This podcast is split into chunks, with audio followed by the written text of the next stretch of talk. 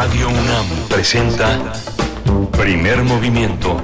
El mundo desde la universidad.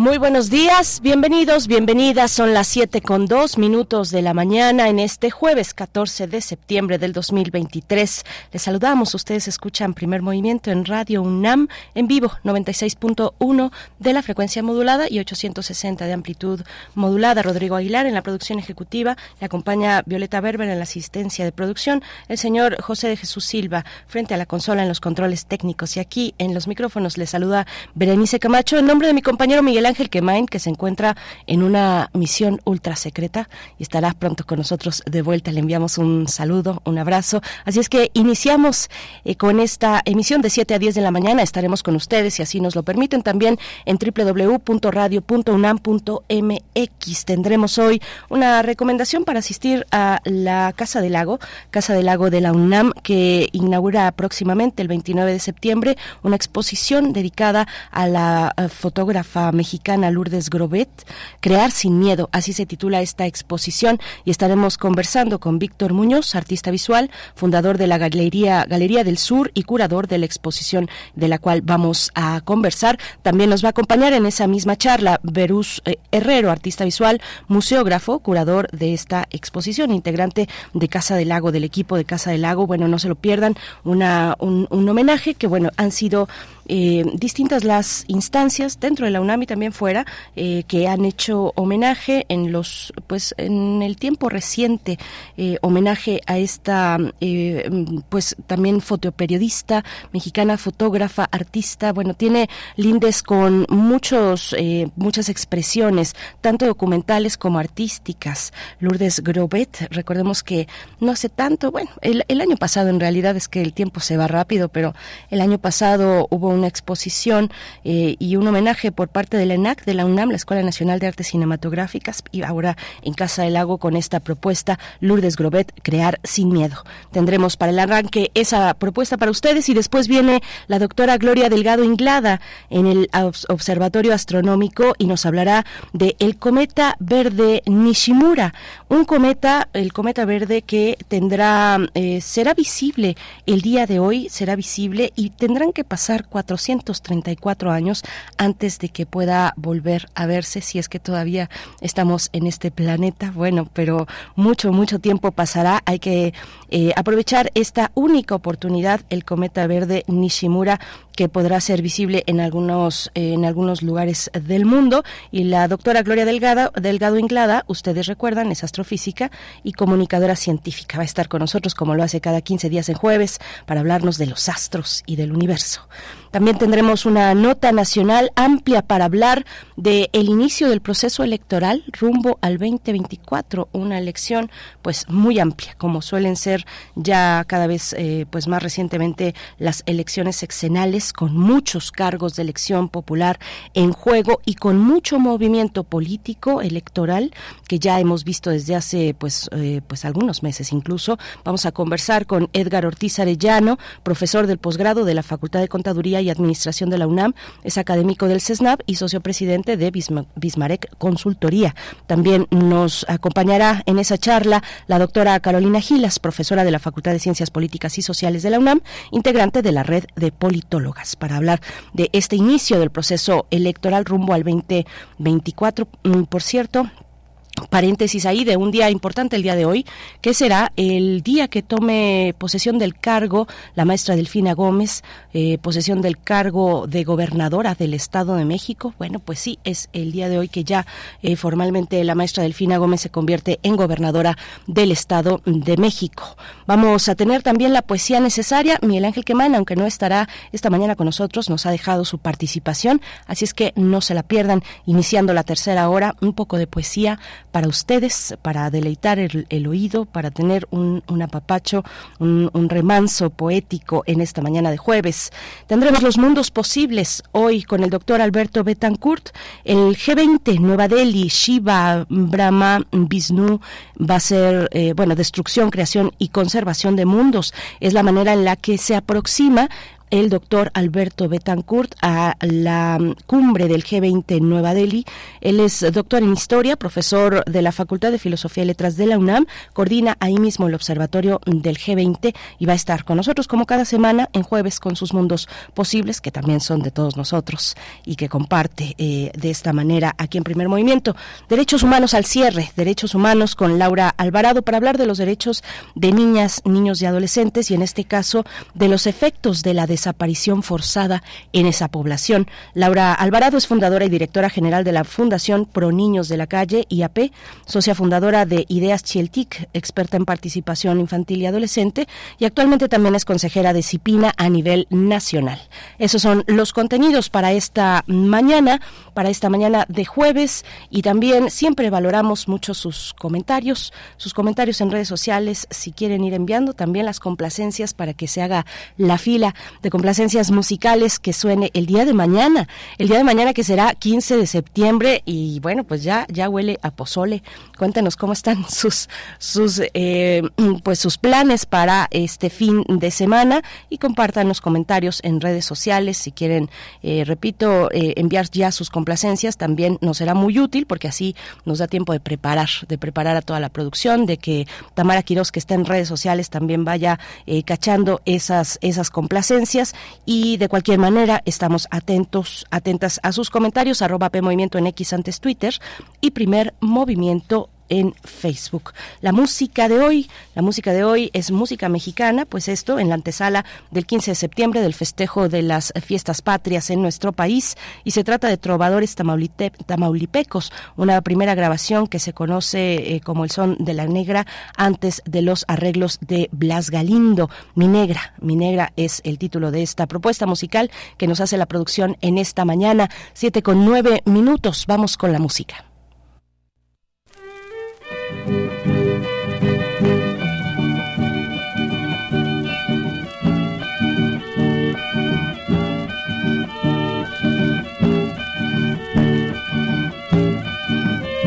Cuando me traes a mi negra, que la quiero ver aquí, con su rebozo de seda, que le traje de tepi, con su rebozo de seda que le traje de tepi que le traje de Tepic para pasearme con ella.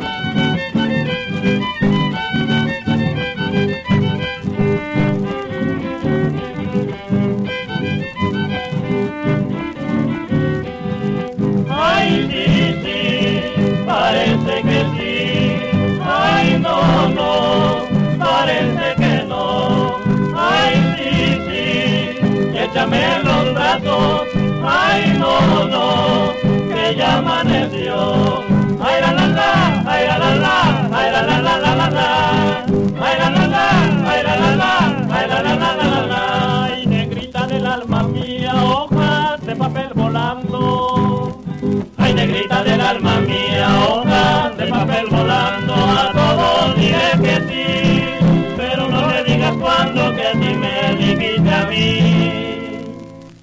Y hasta ahora vivo pensando.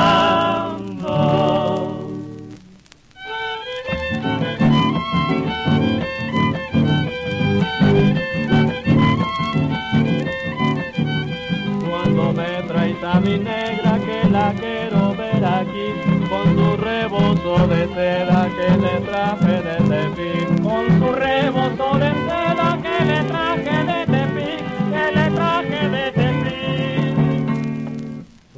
para pasearme con ella. Ay, sí, sí, parece que sí. Ay, no, no, parece que no. Ay, sí, sí, y échame los brazos. Ay, no, no, que ya amaneció.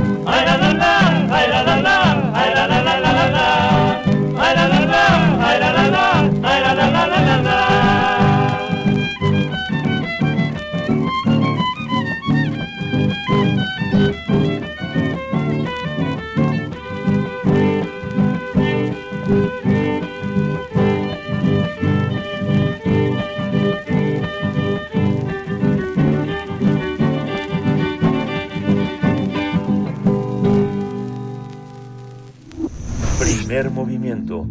Hacemos comunidad con tus postales sonoras. Envíalas a primermovimientounam.gmail.com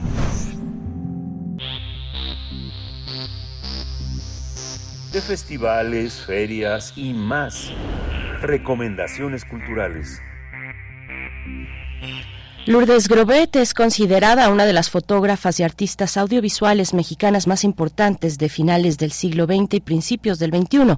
Su obra está conformada por múltiples proyectos y series fotográficas como Paisajes Pintados, La Lucha Libre, entre otros. Además, la artista fue impulsora de diversos proyectos de colaboración, integrante del grupo Procesos Pentágono y fue merecedora de diversos reconocimientos nacionales y también internacionales. Para homenajear su trabajo artístico, Casa del Lago organizó la exposición Lourdes Grobet, Crear sin Miedo, que será inaugurada este 29 de septiembre y podrá disfrutarse hasta el 10 de marzo del próximo año. La muestra, que cuenta con la curaduría de Víctor Muñoz y Berú Herrero, estará conformada por tres ejes temáticos principales. Se trata de archivo, experimentación visual y luchas en familia. Además, estará acompañada por una extensa programación de conversatorios sobre el pensamiento, la trayectoria y el quehacer de esta artista transgresora. Cabe señalar que el montaje incluirá diversos espacios expositivos de Casa del Lago, incluidos los jardines exteriores. También, como parte de los eventos, se llevará a cabo una clase, clases magistrales con las que, que, serán impartidas por Jimena Pérez Grobet. Y vamos a tener una charla esta mañana sobre esta exposición que está próxima a inaugurarse en homenaje a la fotógrafa Lourdes Grobet en Casa del Lago y nos acompaña esta mañana dos invitados. Presento a Víctor Muñoz, artista visual, fundador de la Galería del Sur y curador de la exposición que de, la cual vamos a hablar, Lourdes Grobet, Crear sin Miedo. Víctor Muñoz, muy buenos días, bienvenido a Radio Nama, Primer Movimiento. ¿Cómo, cómo te encuentras? Te saluda Berenice Camacho. ¿Qué tal, Berenice? Buenos días. Bien, bien, estamos aquí este, muy contentos con el trabajo que se ha venido realizando para esta muestra y, bueno, este, ha sido muy inquietante poder estar en el archivo, en, el material que ella tenía, incluso mm, el archivo personal, en fin. Este, ya platicaré, es una aventura esta esta curaduría. Sí, qué, qué, interesante. Ya iremos platicando, Víctor. Gracias. También nos acompaña Berús Herrero, artista visual, museógrafo, curador también de esta exposición Lourdes Grobet, Crear sin Miedo. Berús Herrero, bienvenido igualmente. Gracias por acompañarnos esta mañana. Buenos días. Hola, buenos días. Muchas gracias por, por invitarnos a esta plática. Gracias a ambos. Bueno, pues comentaba antes de entrar con ustedes, eh, comentaba, hacíamos memoria con la audiencia de que hemos tenido ya eh, distintos homenajes a Lourdes Grobet. Eh, resaltaba también el homenaje que se hizo el año pasado, justo en agosto del 2022, en la ENAC, la Escuela Nacional de Artes Cinematográficas. les pediría una introducción. Yo creo que eh, pues eh, la mayoría de la audiencia encontrará familiar el trabajo de Lourdes Grobet, sobre todo el de fotografía de la lucha libre.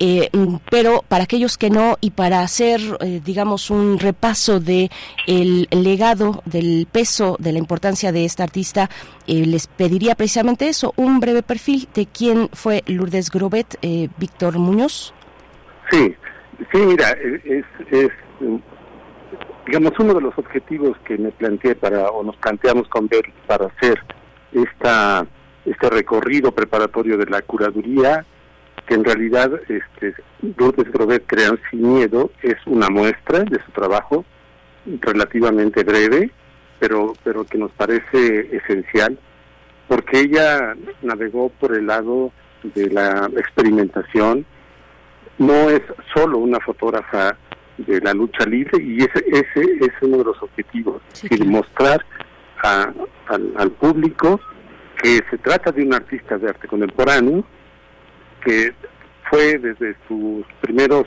años como creadora muy eh, atenta a, hacer crítica de, las costumbres y de las, eh, digamos, manías y una, una crítica muy importante, no solo hacia, hacia la mirada social, sino también hacia la mirada cultural. Y entonces este, esta muestra eh, quiere hacer un conjunto ¿no? de su tarea experimental, de su tarea crítica hacia los lenguajes visuales.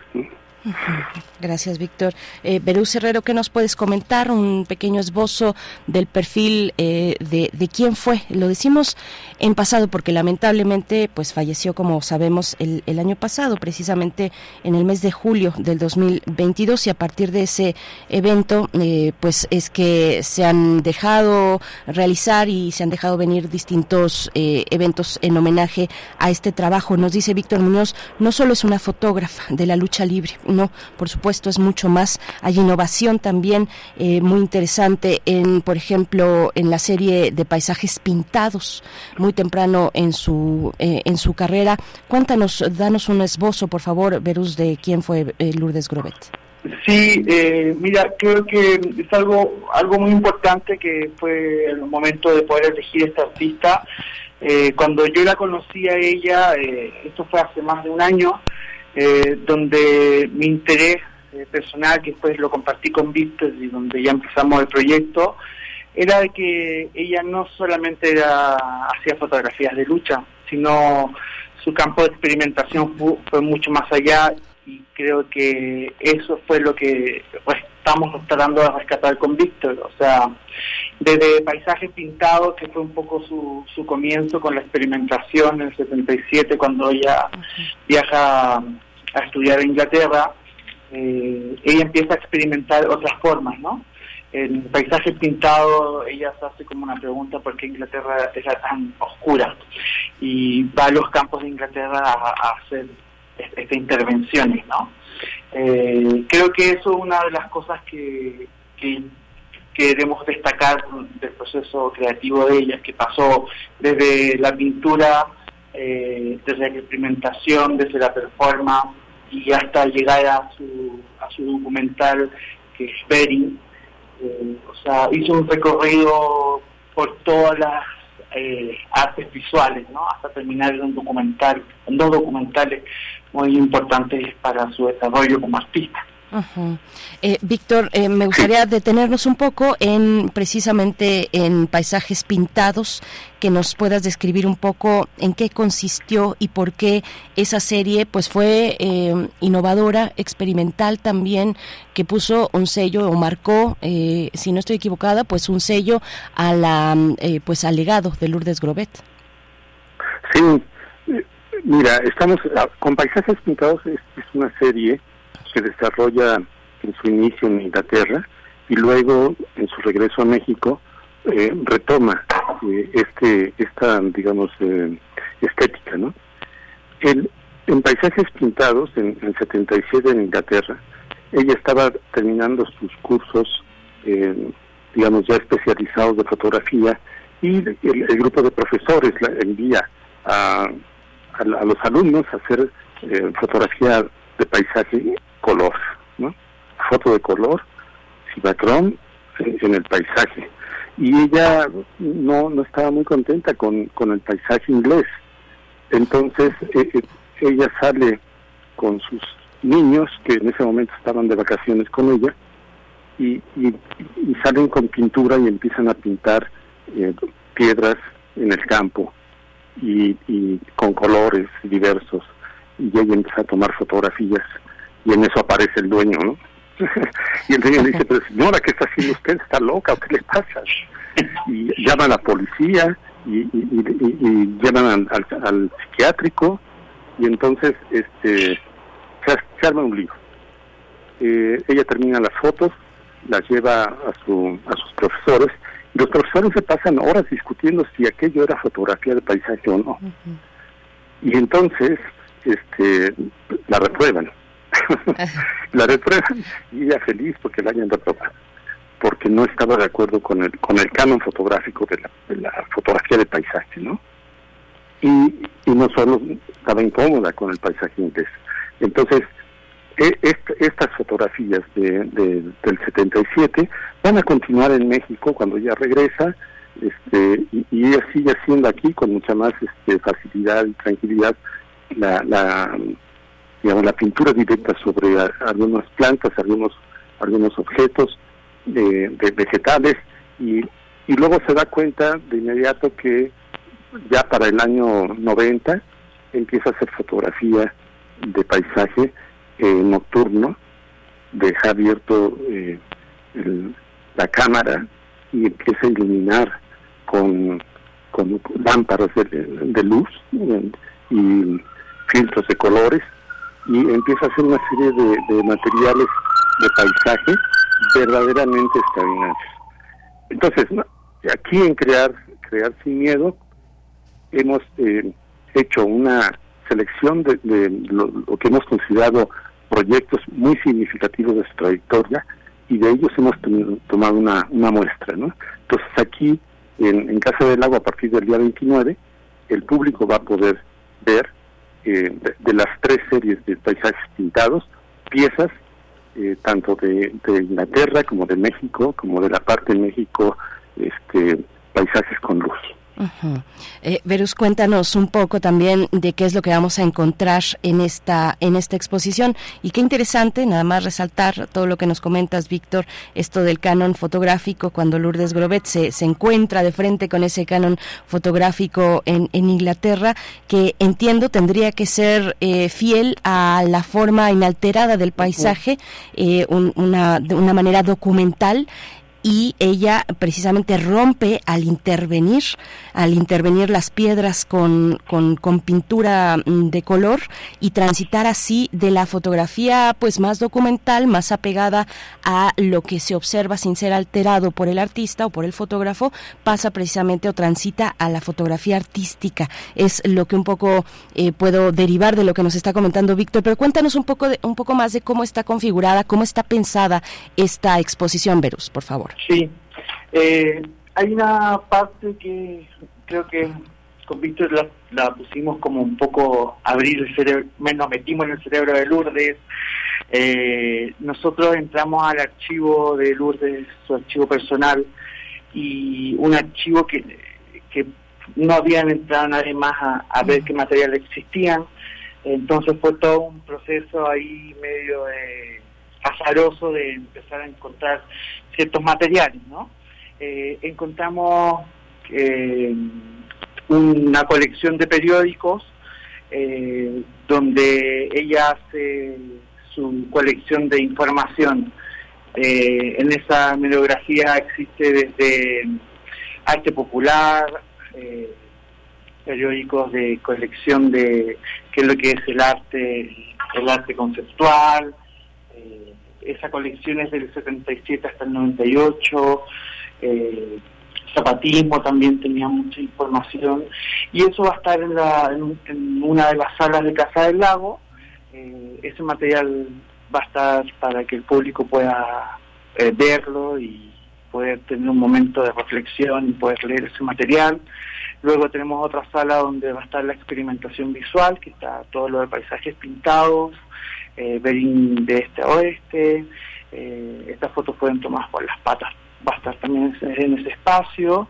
Y también tenemos otra sala donde va a estar todo lo que ella registró del laboratorio, del laboratorio de teatro campesino indígena durante 40 años hizo ese registro fotográfico. Eh, y además también vamos a tener otra pieza en sala 5, eh, donde va a estar una pieza de ella que es El Nuevo Hombre de Beric.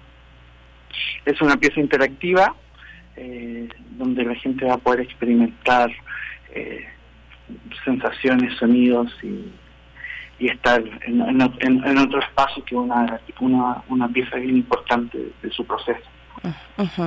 Eh, gracias, eh. Víctor, cuéntanos de esta parte con la que iniciabas también tú sobre el archivo personal. ¿Qué es lo que ¿Cómo fue esta experiencia? ¿Qué significó eh, para ti a nivel, pues, a nivel de, a nivel estético, a nivel de una experiencia, de la emoción eh, que significa abrir por primera vez un archivo personal, el del artista? Eh, háblanos un poco de lo que encontraron, de cómo fue para ti este proceso. Bueno, para mí fue un, proceso muy inquietante, atractivo, este, realmente sorpresivo porque pudimos eh, ver desde cartas personales, fotografías de familia, recuerdos que ella guardaba de, sus publicaciones, este, obviamente fotografía, eh, y, datos curiosos de su, de su trayectoria. Fue una mujer, pero fue una mujer muy libre. Es decir, desde, desde joven aprendió a diseñar, pensar, tener objetivos y cumplirlos. Y esa actitud siempre, digamos, la, la, llevó a, recorrer este, con gran libertad su vida, pero también su obra y es ahí donde vamos vamos encontrando en, en el archivo este digamos le decíamos nosotros o yo lo yo lo pensaba así son como los rastros los registros las estelas en el mar de, de una vida no porque porque vas viendo eh, a, la persona prácticamente es una especie yo diría metafóricamente de un striptease cuando uno encuentra este, cartas, fotografías, este, materiales de, viaje que ella guardaba, el, archivo hemerográfico del que hablaba Verus, que, son los recortes de periódico de las noticias que le importaban, que ella guardó durante décadas, Y entonces este, hicimos una, una revisión cuidadosa, una estadística de los temas, ¿no? que, ella estuvo guardando y, encontramos que era una mujer con una conciencia social y una generosidad enorme. La, la, la parte, por ejemplo, de mayor cantidad de, de es una época obviamente en la que no hay este, materiales de internet, ¿no? ni digitales, es decir, compraba el periódico, lo leía y recortaba lo que le interesaba y lo iba a guardar. La, la, temática que más encontramos en el archivo fue los movimientos sociales y el zapatismo, es decir, el, levantamiento zapatista de 94 y los años siguientes de, lucha de los zapatistas. Te da, eso te da una idea de su pensamiento.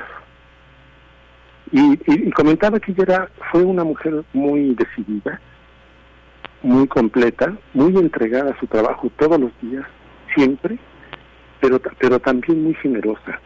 entonces, cuando le presentan, por ejemplo, la invitan al Teatro Campesino en Ochabotán, en, en Tabasco, se enamora de lo que está sucediendo ahí, porque las comunidades, en decenas de, de, participantes, en cientos de participantes, están haciendo teatro. Y ella queda fascinada y entonces decide seguirlos y estar documentando, documentando el trabajo del teatro campesino. Y lo mismo le sucedió con la lucha. Ella, ella cuenta en, sus entrevistas, en sus materiales, que desde niña era aficionada a la lucha. Cuando, cuando en, su infancia o adolescencia las, las luchas eran transmitidas por televisión, hasta que llegó Churki y cortó todo. Pero entonces, este, esta afición por la lucha, años más tarde, ya como un artista, un día decide, pues voy a ir a, la arena y, voy a tomar unas fotos. Y empieza a tomar fotos y encuentra otra temática de la cual este, queda aprendida. Y va a recorrer varias décadas haciendo el registro documental de la lucha libre en México. Pero no solo es un asunto de ir como un espectador y ver desde fuera las luchas, no entra al, conocimiento de la familia eh, de, la, de este espectáculo, de este, de este deporte espectáculo, y, establece amistades. Es decir, este, convive con, con, los luchadores, convive con el Santo, convive con Blue Demon, este, con Huracán Ramírez, este, con la Briosa, etc. Ella se incorpora a esta familia y por eso puede este, crear estas imágenes maravillosas de los retratos de, los luchadores, de su vida cotidiana, de, fuera de la arena, qué hacían, de qué vivían, qué otros oficios este, ejercían en la vida.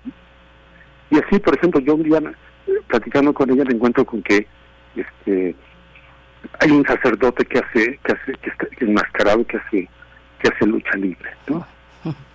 Fray Tormenta. Y me cuenta de él que él, siendo, siendo un párroco, iba a las luchas como, como luchador para ganar un poco de dinero, para incorporarlo a la, a la, ayuda que él tenía en su iglesia para los jóvenes y los niños. Es decir, no es solamente este una fotógrafa, ¿no?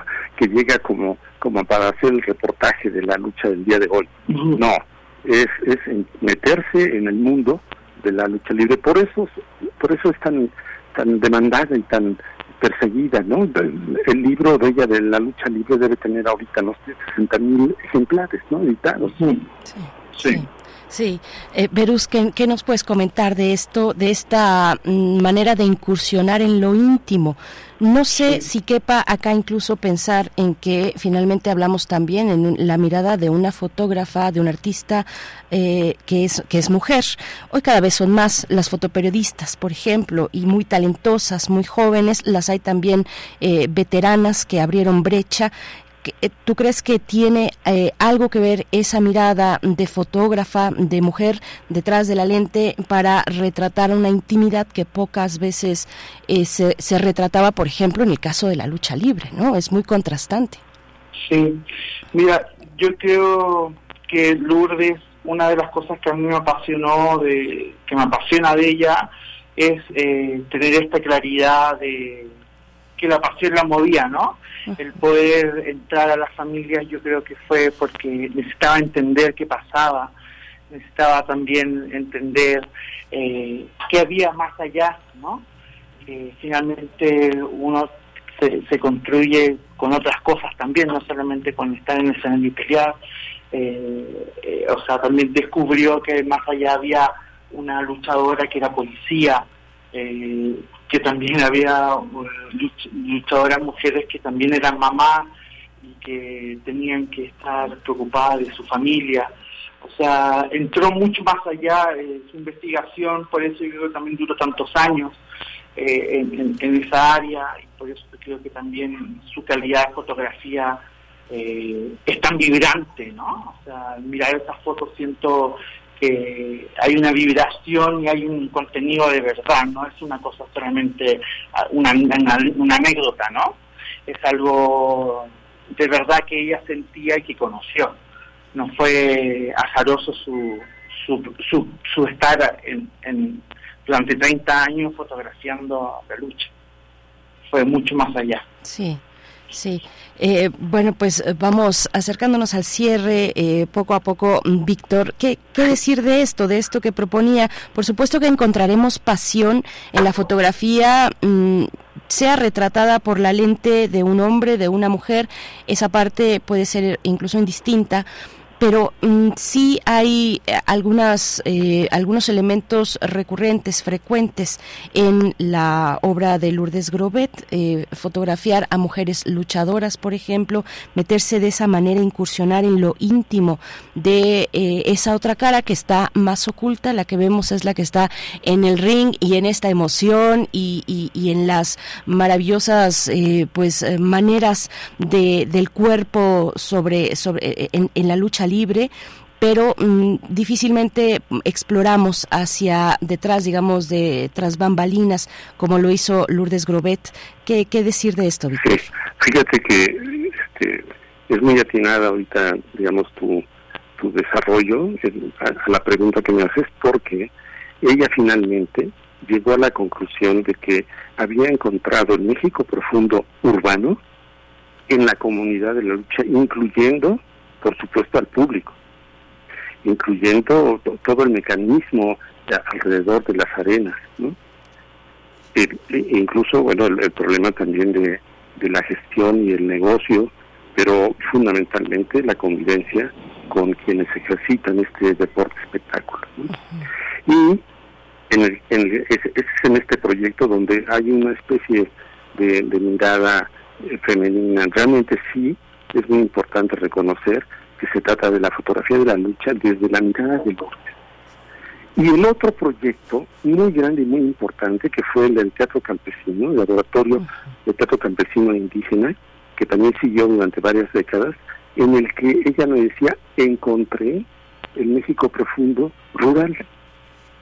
Y entonces, estas conclusiones, dos conclusiones a las que llega sobre, sobre estos, eh, digamos, propuestas de, encontrar las identidades en, en, lo vivo y ser documentadas por ellos. Pero estas, estas documentaciones que ella hizo durante décadas las hizo por su generosidad, porque ella no le interesaba ser una fotógrafa documentalista. Y entonces lo hizo como un servicio a estas comunidades, a estos proyectos. Ella siempre pensaba, yo no hago fotografías, lo que hago son proyectos. Y ese planteamiento hace una diferencia importantísima con el canon fotográfico de la época. Es decir, ella, ella quemó sus pinturas, ella estudió arte en, en su juventud en la Universidad Iberoamericana. Cuando se dio cuenta que no los problemas contemporáneos no podían ser abordados desde la pintura, para ella, obviamente, no, no es una regla universal, para ella no, no era eso, dejó eso, quema sus pinturas y se va a, capacitar y estudiar fotografía como un, un, medio, una, una imagen intermedia, una, una imagen que podía operar mejor frente a la realidad contemporánea, que era su preocupación. Entonces, es esta muestra más, yo no lo he visto como un homenaje, ¿eh? ella era enemiga los homenajes, porque okay. su maestro, su maestro el santo le había enseñado uh -huh. que, la, que las cuestiones de fama y de prestigio, esos van a un lado y uno tiene que ser uno como es, uh -huh. humilde, sencillo, al servicio de los demás. Y entonces, este, ella no quería los homenajes. Okay. Incluso al, al, final de su vida le, le, otorgan la medalla de Bellas Artes y ella sí por reticencia decía, yo no quiero la medalla, yo quiero que se acabe y se edite y se publique el libro del teatro campesino. Sí. Para que veamos el tamaño de una mujer que estuvo haciendo labor durante tanto tiempo, todos los días, en, su, en sus proyectos, y que, y que pues al, al final o, o, nos fuimos dando cuenta, ¿no? la fuimos reconociendo en el camino.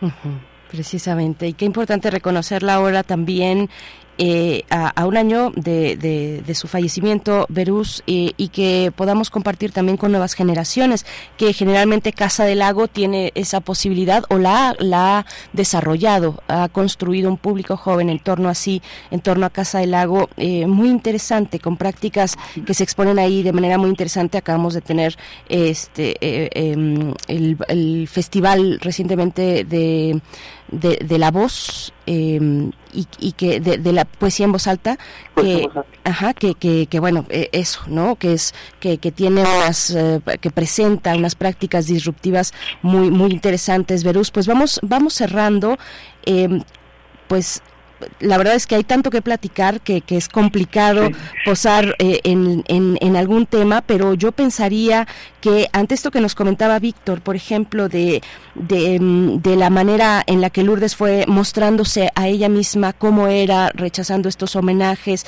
cómo, cómo captar esa sencillez en las posibilidades museográficas también que se despliegan ante ti como museógrafo, eh, que se despliegan también con muchas oportunidades estéticas, ¿no? Con, con mucha creatividad, experimentación, innovación en su momento. Sí, eh, una de las cosas que tuve que hacer, o sea, que tuvimos que hacer y un poco, yo también poderme acercar un poco más a, a la artista, eh, hice una investigación de muchas entrevistas de ella. Uh -huh.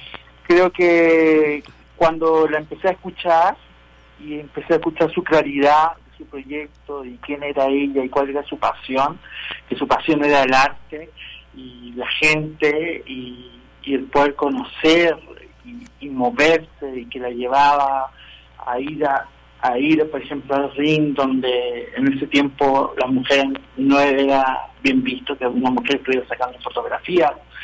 Eh, pero su pasión la llevó ahí su pasión la hizo entrar, su pasión la hizo conocer todo lo que conoció. Eh, museográficamente eh, las entrevistas fue algo muy importante para poder acercarse a ella y entender cuál era su motivación y cuál era su pasión al momento de hablar. Eh, en la exposición hay varios, hay un par de entrevistas que van a estar eh, disponibles para el público para que la puedan escuchar y entender eh, cuál era su, su eje y cómo ella tenía su opinión muy muy clara frente al arte y a lo que hacía. Muy bien, pues eh, no se lo pierdan, Lourdes Grobet, eh, Crear sin Miedo, esta exposición en Casa del Lago que se inaugura, si no me equivoco, es el 29 o el 30, eh, Verus. El 29. El 29, sí. el 29 ya partimos con la exposición. eh, el 30 tenemos, un, a las 12 del día tenemos una charla, que es Crear sin Miedo, que participa Esteban Azuela, eh, Magali Lara, Graciela Smith y moderada por Víctor. Y luego de eso a las 14 horas tenemos una clase magistral, eh, el libro como arte objeto por Jimena Pérez Robert. Y ya damos comienzo desde ese día un poco a todo el programa público que tenemos. Muy bien, pues no se lo pierdan en Casa del Lago. Muchas gracias a ambos, al equipo que está detrás, eh, al equipo de Casa del Lago que siempre pues nos propone cosas interesantes. Verus Herrero, artista visual, museógrafo, curador de esta exposición. Muchas gracias, Verus. Muchas gracias a usted por la invitación. Gracias, igualmente un placer. Víctor Muñoz, artista visual, fundador de la Galería del Sur, curador de la exposición Lourdes Grovet Crear Sin Miedo. Muchas gracias. Muy bien, Berenice, muchas gracias y gracias al auditor. Hasta pronto, gracias. 7 con 43 minutos. Si ustedes no han visto mm, esta serie, que yo creo que es difícil que no la, que no la vieran hasta el momento, eh, Paisajes Pintados, pues vayan, por lo menos, bueno, vayan a esta exposición en Casa del Lago, pero inmediatamente ahorita pueden hacer en su buscador una rapidísima eh, búsqueda, una mirada muy rápida de los paisajes pintados, porque estamos, creo que, mucho más cercanos a la serie de la lucha libre. Eh, pero Paisajes Pintados es una maravilla, tanto la que se hizo en, eh, en Inglaterra como la que ya después pudo realizar Lourdes Grobet en México, con estos, en Inglaterra con las piedras pintadas de colores y en México con, eh, con, con, pues con las, con, no sé si eran exactamente saguaros, pero sí una especie de cactáceas muy grandes pintadas y que, bueno, pues revolucionó en su momento la manera de acercarse desde la fotografía a la realidad y al paisaje. Vamos con música, 7 con 44 minutos. Vamos a escuchar en esta mañana de música, eh, pues música de las fiestas patrias y música mexicana, la Serenata Mexicana de Manuel M. Ponce, interpretada por Pedro Vargas.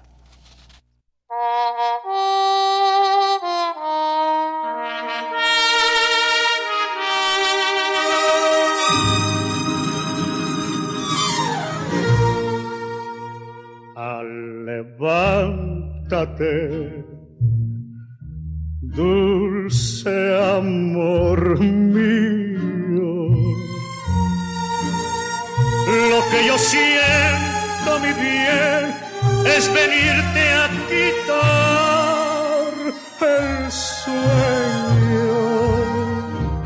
Ay, pero levántate oye mi triste canción que te canta tu amante, que te canta tu dueño y es por tu amor. Lo que te encargo, mi bien, mientras viva este mundo. Que no ames a otro hombre, ni le des tu corazón.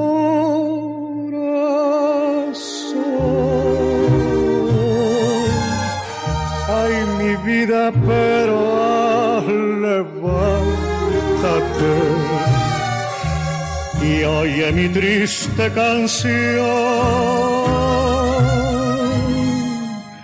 Que te canta tu amante, que te canta tu dueño y todo es por tu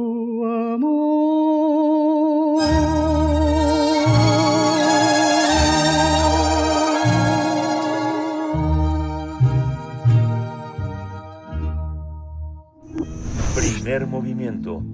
Hacemos comunidad con tus postales sonoras. Envíalas a primermovimientounam.gmail.com Del brazo de Orión al universo. Observatorio Astronómico. Y ya nos acompaña esta mañana de jueves la doctora Gloria Delgado Inglada, astrofísica, comunicadora científica, que cada 15 días está con nosotros en este observatorio astronómico. Buenos días, eh, querida doctora Gloria Delgado. Buenas tardes para ti. ¿Cómo te encuentras?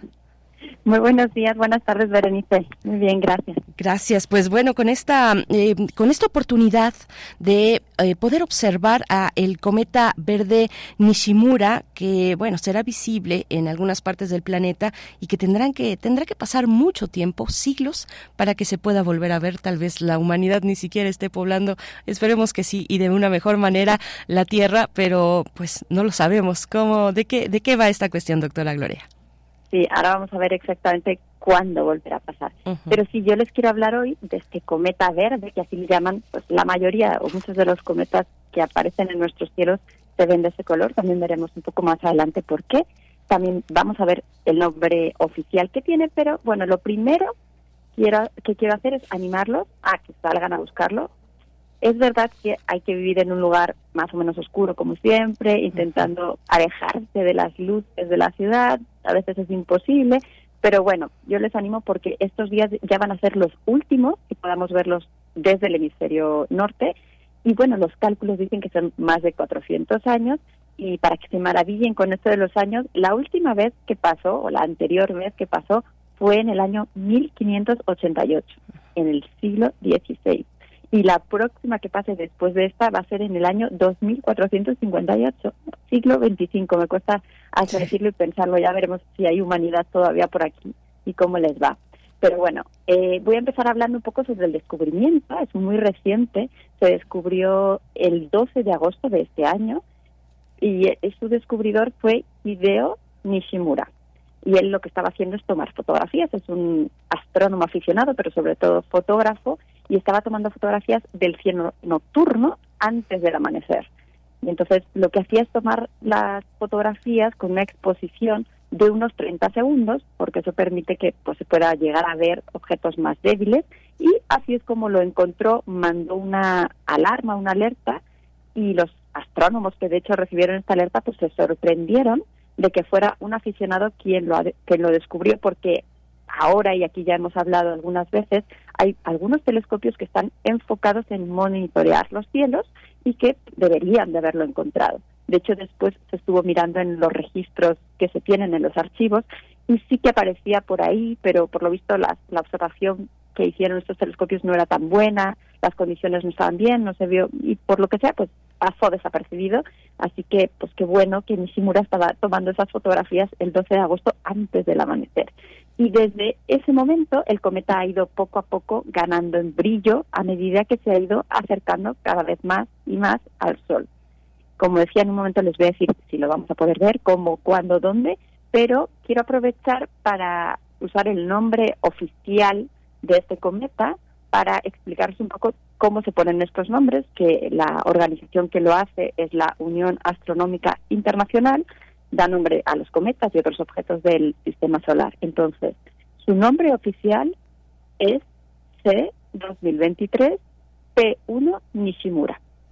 Y vamos a ir viendo poco a poco qué, es, qué significa cada, cada término ¿no? que está aquí.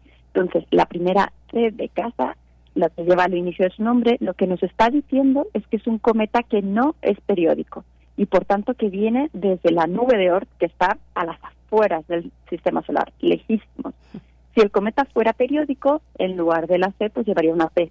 Hay unos cometas que no se sabe bien si son periódicos o no, pues llevarían una X.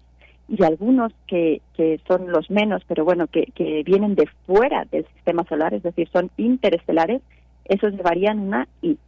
Entonces, bueno, de los, dentro de los cometas no periódicos, estos hay algunos que pueden pasar solo una vez cerca del Sol y si no lo viste, pues ya no lo puedes ver nunca más. O algunos sí que pasan varias veces, pero tardan mucho, desde 200 años hasta incluso miles de años en volver.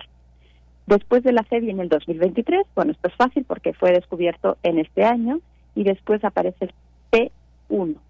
Eh, la P nos dice que el descubrimiento se realizó en la segunda quincena de agosto. Esto es una manera muy extraña de decir en qué quincena se produjo el descubrimiento. Por ejemplo, si fuera una A, nos diría que es la primera quincena del mes de enero. La B, segunda quincena del mes de enero. Una C de casa sería la primera quincena de febrero. Y así pueden hacer la cuenta. Entonces, la P de Pablo nos dice que, que fue en la segunda quincena de agosto. Por último, lleva una, un, número uno que va acompañando a esta P y lo que nos dice es que dentro de esa quincena en que se descubrió este cometa fue el primero, porque hay veces en que una en una misma quincena se descubren varios cometas, entonces se les va dando números sucesivamente. Y bueno, el, nombre este técnico siempre va acompañado o del nombre de la persona que realizó el descubrimiento, o bueno, si es un equipo, si son varias personas, pues de un nombre, ¿no? Entonces, en este caso, como ya les dije que fue Hideo Nishimura, pues a todo este término oficial se le añade el Nishimura. Y como curiosidad, leyendo sobre este cometa, encontré que Nishimura es un apellido que lo tienen algunas personas que tienen raíces samurai. Así que bueno, es un cometa muy interesante. Y ahora sí, a lo que más queremos saber, podemos verlo y qué tenemos que hacer para ello, ¿no?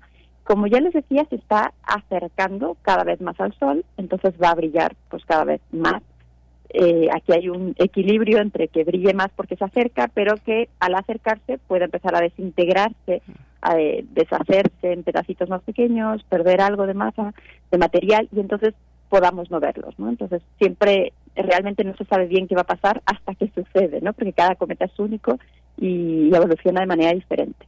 Pero bueno, desde nuestra perspectiva aquí en la Tierra, eh, al mirar en el cielo, al buscar en el cielo al cometa, pues está muy cerca del Sol y entonces esto hace que los únicos momentos en que podemos verlo sin esa molestia de la luz del sol sea justo al amanecer o digamos antes de que amanezca o un poco después de que atardezca, ¿no? Pero es un espacio de tiempo muy pequeñito, entonces hay que estar ahí rápidos, ¿no? El día que estuvo más cerca de la Tierra fue el martes, estuvo a tan solo 125 millones de kilómetros de nosotros y justo pues los mejores días para observarlo era el martes y ayer miércoles. Pero bueno, aún así todavía tenemos alguna oportunidad. Va a estar en el momento más cerca del Sol, que se le llama perihelio, el 17 de septiembre, que es este domingo. Eh, entonces estará a 33 millones de kilómetros, así que de aquí al domingo es realmente la última oportunidad que tenemos, porque después ya estará muy muy cerca del sol y ya no se va a ver ni siquiera justo antes del amanecer. Así que mañana madruguen y a ver si a ver si lo encuentran. Hay que buscar un lugar alto, como siempre, donde tengamos el horizonte lo más despejado posible. En concreto hay que buscar el horizonte sureste. Yo lo que les recomiendo es que se levanten una hora y media o quizás dos antes de que amanezca para que puedan eh, buscar ese lugar idóneo para observar. Y en el cielo, para orientarse, hay que buscar la constelación de Leo o la de Virgo, porque el cometa justo está transitando desde Leo a, a Virgo también pueden buscar la estrella brillante Régulo o buscar el planeta Venus, porque más o menos esa es la región por la que deberían de, ver al cometa. Por la magnitud que tiene, en principio dicen que se podría ver a simple vista, pero pues yo recomiendo que lleven cámara, binoculares, telescopio, todo lo que tengan por si acaso, ¿no? Porque en caso de que se pudiera ver a simple vista, pues siempre va a ser más espectacular si tenemos un poco de ayuda. Y otra recomendación que les hago es que usen eh, en su celular una de estas aplicaciones que ya mencionamos en algún otro eh, programa para orientarnos en el cielo nocturno. En concreto, yo les recomiendo en esta ocasión la de Star Walk, porque eh, en esa en específico ya aparece el cometa. Hay algunas otras que yo mencioné como Stellarium y algunas otras en las que el cometa no se ve, no lo tienen actualizado, pero en esta de Star Walk sí se ve. Entonces es más fácil que nos podamos orientar o buscarlo. De hecho, le pueden meter directamente el nombre del cometa y les va a dirigir hacia allá. Y bueno, por último, mencionar que este color verdoso característico que tiene se debe a la molécula de dos átomos de carbono que, contiene y que está siendo disociada. Y esto es algo que eh, contienen muchos cometas y por eso se ven así.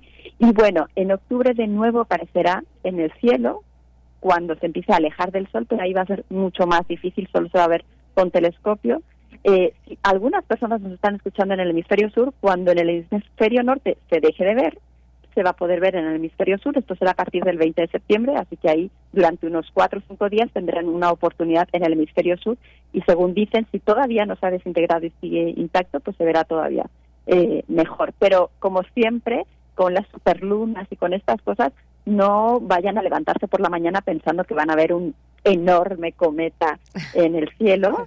Eh, hay que ser realistas. Quizás podamos verlo a simple vista, quizás no. Será muy bonito, más de nuevo por, por, por el significado que tiene y porque tardó tanto en llegar y tardará tanto en volver, pero eh, eso, no, no, no esperemos grandes cosas en el cielo. Así que bueno, yo les animo por última vez a que mañana de madrugada intenten ver a Nishimura y si alguno lo logra, yo todavía no lo he podido hacer, pues que nos envíen una fotografía igual en las redes sociales de primer movimiento, quien lo logre, pues que la comparta. Vamos a estar pendientes para ver si hay algún aficionado por ahí a mirar el cielo y que nos comparta la experiencia eh, del día de bueno de este atardecer o el amanecer de mañana. Muchas gracias Gloria Delgado Inglada, doctora. Y qué importante la, la ciencia de aficionados y qué honor para el señor Nishimura que ahora este cometa lleva su nombre pues eh, muchas gracias por, por darnos las condiciones para tener esta oportunidad, para asomarnos al cielo y ver este cometa verde Nishimura. Gracias y buena tarde para ti. Muchas gracias a ustedes, como siempre. Un abrazo. Abrazo de vuelta.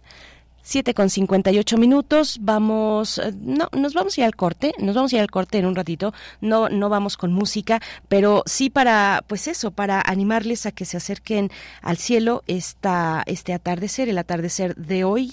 El amanecer de mañana, poquito antes, decía la doctora Gloria Delgado, estará pasando a 125 millones o ha pasado ya, porque eh, nos comentaba martes y miércoles fue el día de un mejor avistamiento, 125 millones de kilómetros de, de nosotros, de la Tierra, hacia el sureste.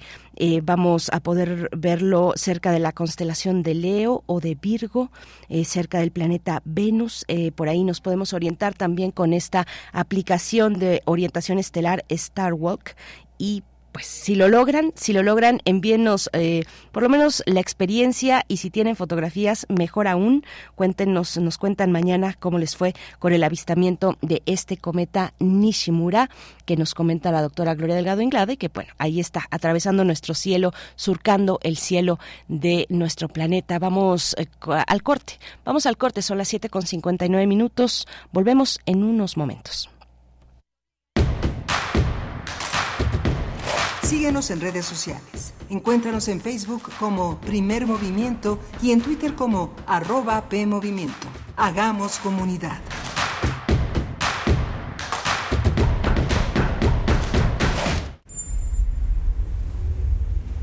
XEUN 96.1 de frecuencia modulada. 860 de amplitud modulada.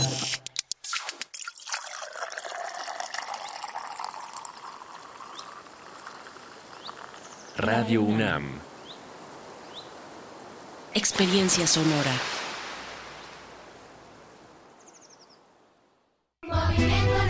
¿Te acuerdas que decían que Movimiento Ciudadano era chiquito? Claro, ya gobiernan más gente que el PRI y el PAN. Los chiquitos son otros. Ni con la alianza les alcanza. Es que los naranjas lo están haciendo bien. En Nuevo León, Monterrey, Jalisco y Guadalajara. Le apuestan a la salud y traen inversiones como Tesla ¿Y resuelven brocas como las del agua? Con este calor, se antoja algo fresco, ¿no? Movimiento Ciudadano. Si no quieres quedar peor que una piedra, mejor no consumas crack o piedra. Consumirla daña tu cerebro y tu corazón, causando ansiedad y paranoia. Ahora el narco le añade fentanilo para engancharte desde la primera vez. Y el fentanilo mata. No te arriesgues. Si necesitas ayuda, llama a la línea de la vida 800-911-2000. Secretaría de Gobernación. Gobierno de México. 46 emisoras de 17 países de Europa, América y África. Esa es la red de Mundofonías. Música para descubrir el mundo. Todos los sábados a las 18 horas por el 96.1 de FM. Radio UNAM. Experiencia sonora. Este 7 de octubre, el Centro Nacional de las Artes será el punto de encuentro entre quienes hacen la radio y sus audiencias unidas por la música. Primer Festival de Radios Universitarias y Públicas, Sinergia. Radio Anáhuac, 1670 AM. Ibero, 90.9 FM. Guam Radio 94.1 FM. Radio IPN, 95.7 FM. Radio UNAM 96.1 FM y 860 AM. Reactor 105.7 FM. Seis emisoras radiofónicas convergen en un escenario presentando ocho bandas de música independiente. De música independiente. Vainilla Industrial. Mangers. Sátiros. Plan 16. Girls Go Ska. Disco Bahía. La Tremenda Corte. Y una banda sorpresa ganadora de la convocatoria Nómada de la Red de Radios Universitarias de México. Festival de Radios Universitarias y Públicas Sinergia. Primera edición. Sábado 7 de octubre, de 11 a 7 de la tarde. Centro Nacional de las Artes. Sigue la transmisión por altavoz radio, Radio Educación y las emisoras organizadoras del festival. Además de Canal 11, Canal 22 y Canal 23 en televisión. Haz sinergia y mantente en sintonía para ganar tus accesos en nuestros programas en vivo. Sinergia.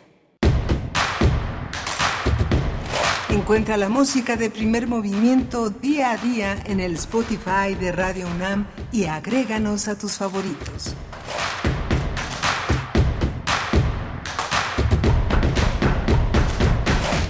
Ocho con ocho con cuatro minutos estamos de vuelta en primer movimiento. Buenos días, bienvenidos, bienvenidas en este jueves 14 de septiembre del 2023. Ya estamos llegando a nuestra segunda hora de transmisión y saludamos en este momento a Radio Nicolaita en el 104.3. Nos permite llegar a Morelia con todos ustedes, con la comunidad en torno a la Universidad Michoacana de San Nicolás de Hidalgo. Desde acá, desde Ciudad de México, les saluda el equipo de primer movimiento, Rodrigo Aguilar en la producción ejecutiva.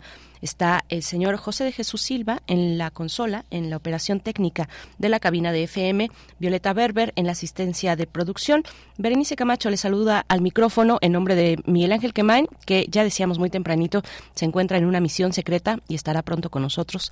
Le mandamos un abrazo, un saludo a todos ustedes, a todos ustedes eh, también quienes sintonizan en la web www.radio.unam.mx. Pues iniciamos esta segunda hora, 8 con 4 minutos.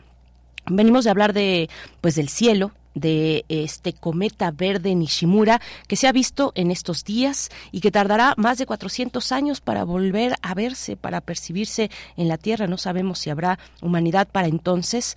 Eh, ojalá que sí y que estemos en mejores condiciones de las que nos encontramos ahora, pero este cometa verde atraviesa ahora surca eh, pues eh, las cercanías de, de la Tierra y podrá verse también en el hemisferio norte en estos días, el día de hoy, el martes y el miércoles tuvo una mejor visibilidad, pero el día de hoy todavía se puede. Y ya nos decía la doctora Gloria Delgado Inglada, este cometa verde Nishimura se puede ver incluso apoyándonos con para con una de estas aplicaciones que hay distintas, pero ella recomendaba esta de Star Walk, eh, Star Walk, que por acá nos nos preguntaban el nombre, bueno, así así se llama esta aplicación de orientación estelar pero si ustedes le saben un poquito a esto, pues pueden buscar la constelación de Leo, la constelación de Virgo, porque estará pasando precisamente de la constelación de Leo a la de Virgo, eh, por cerca de eh,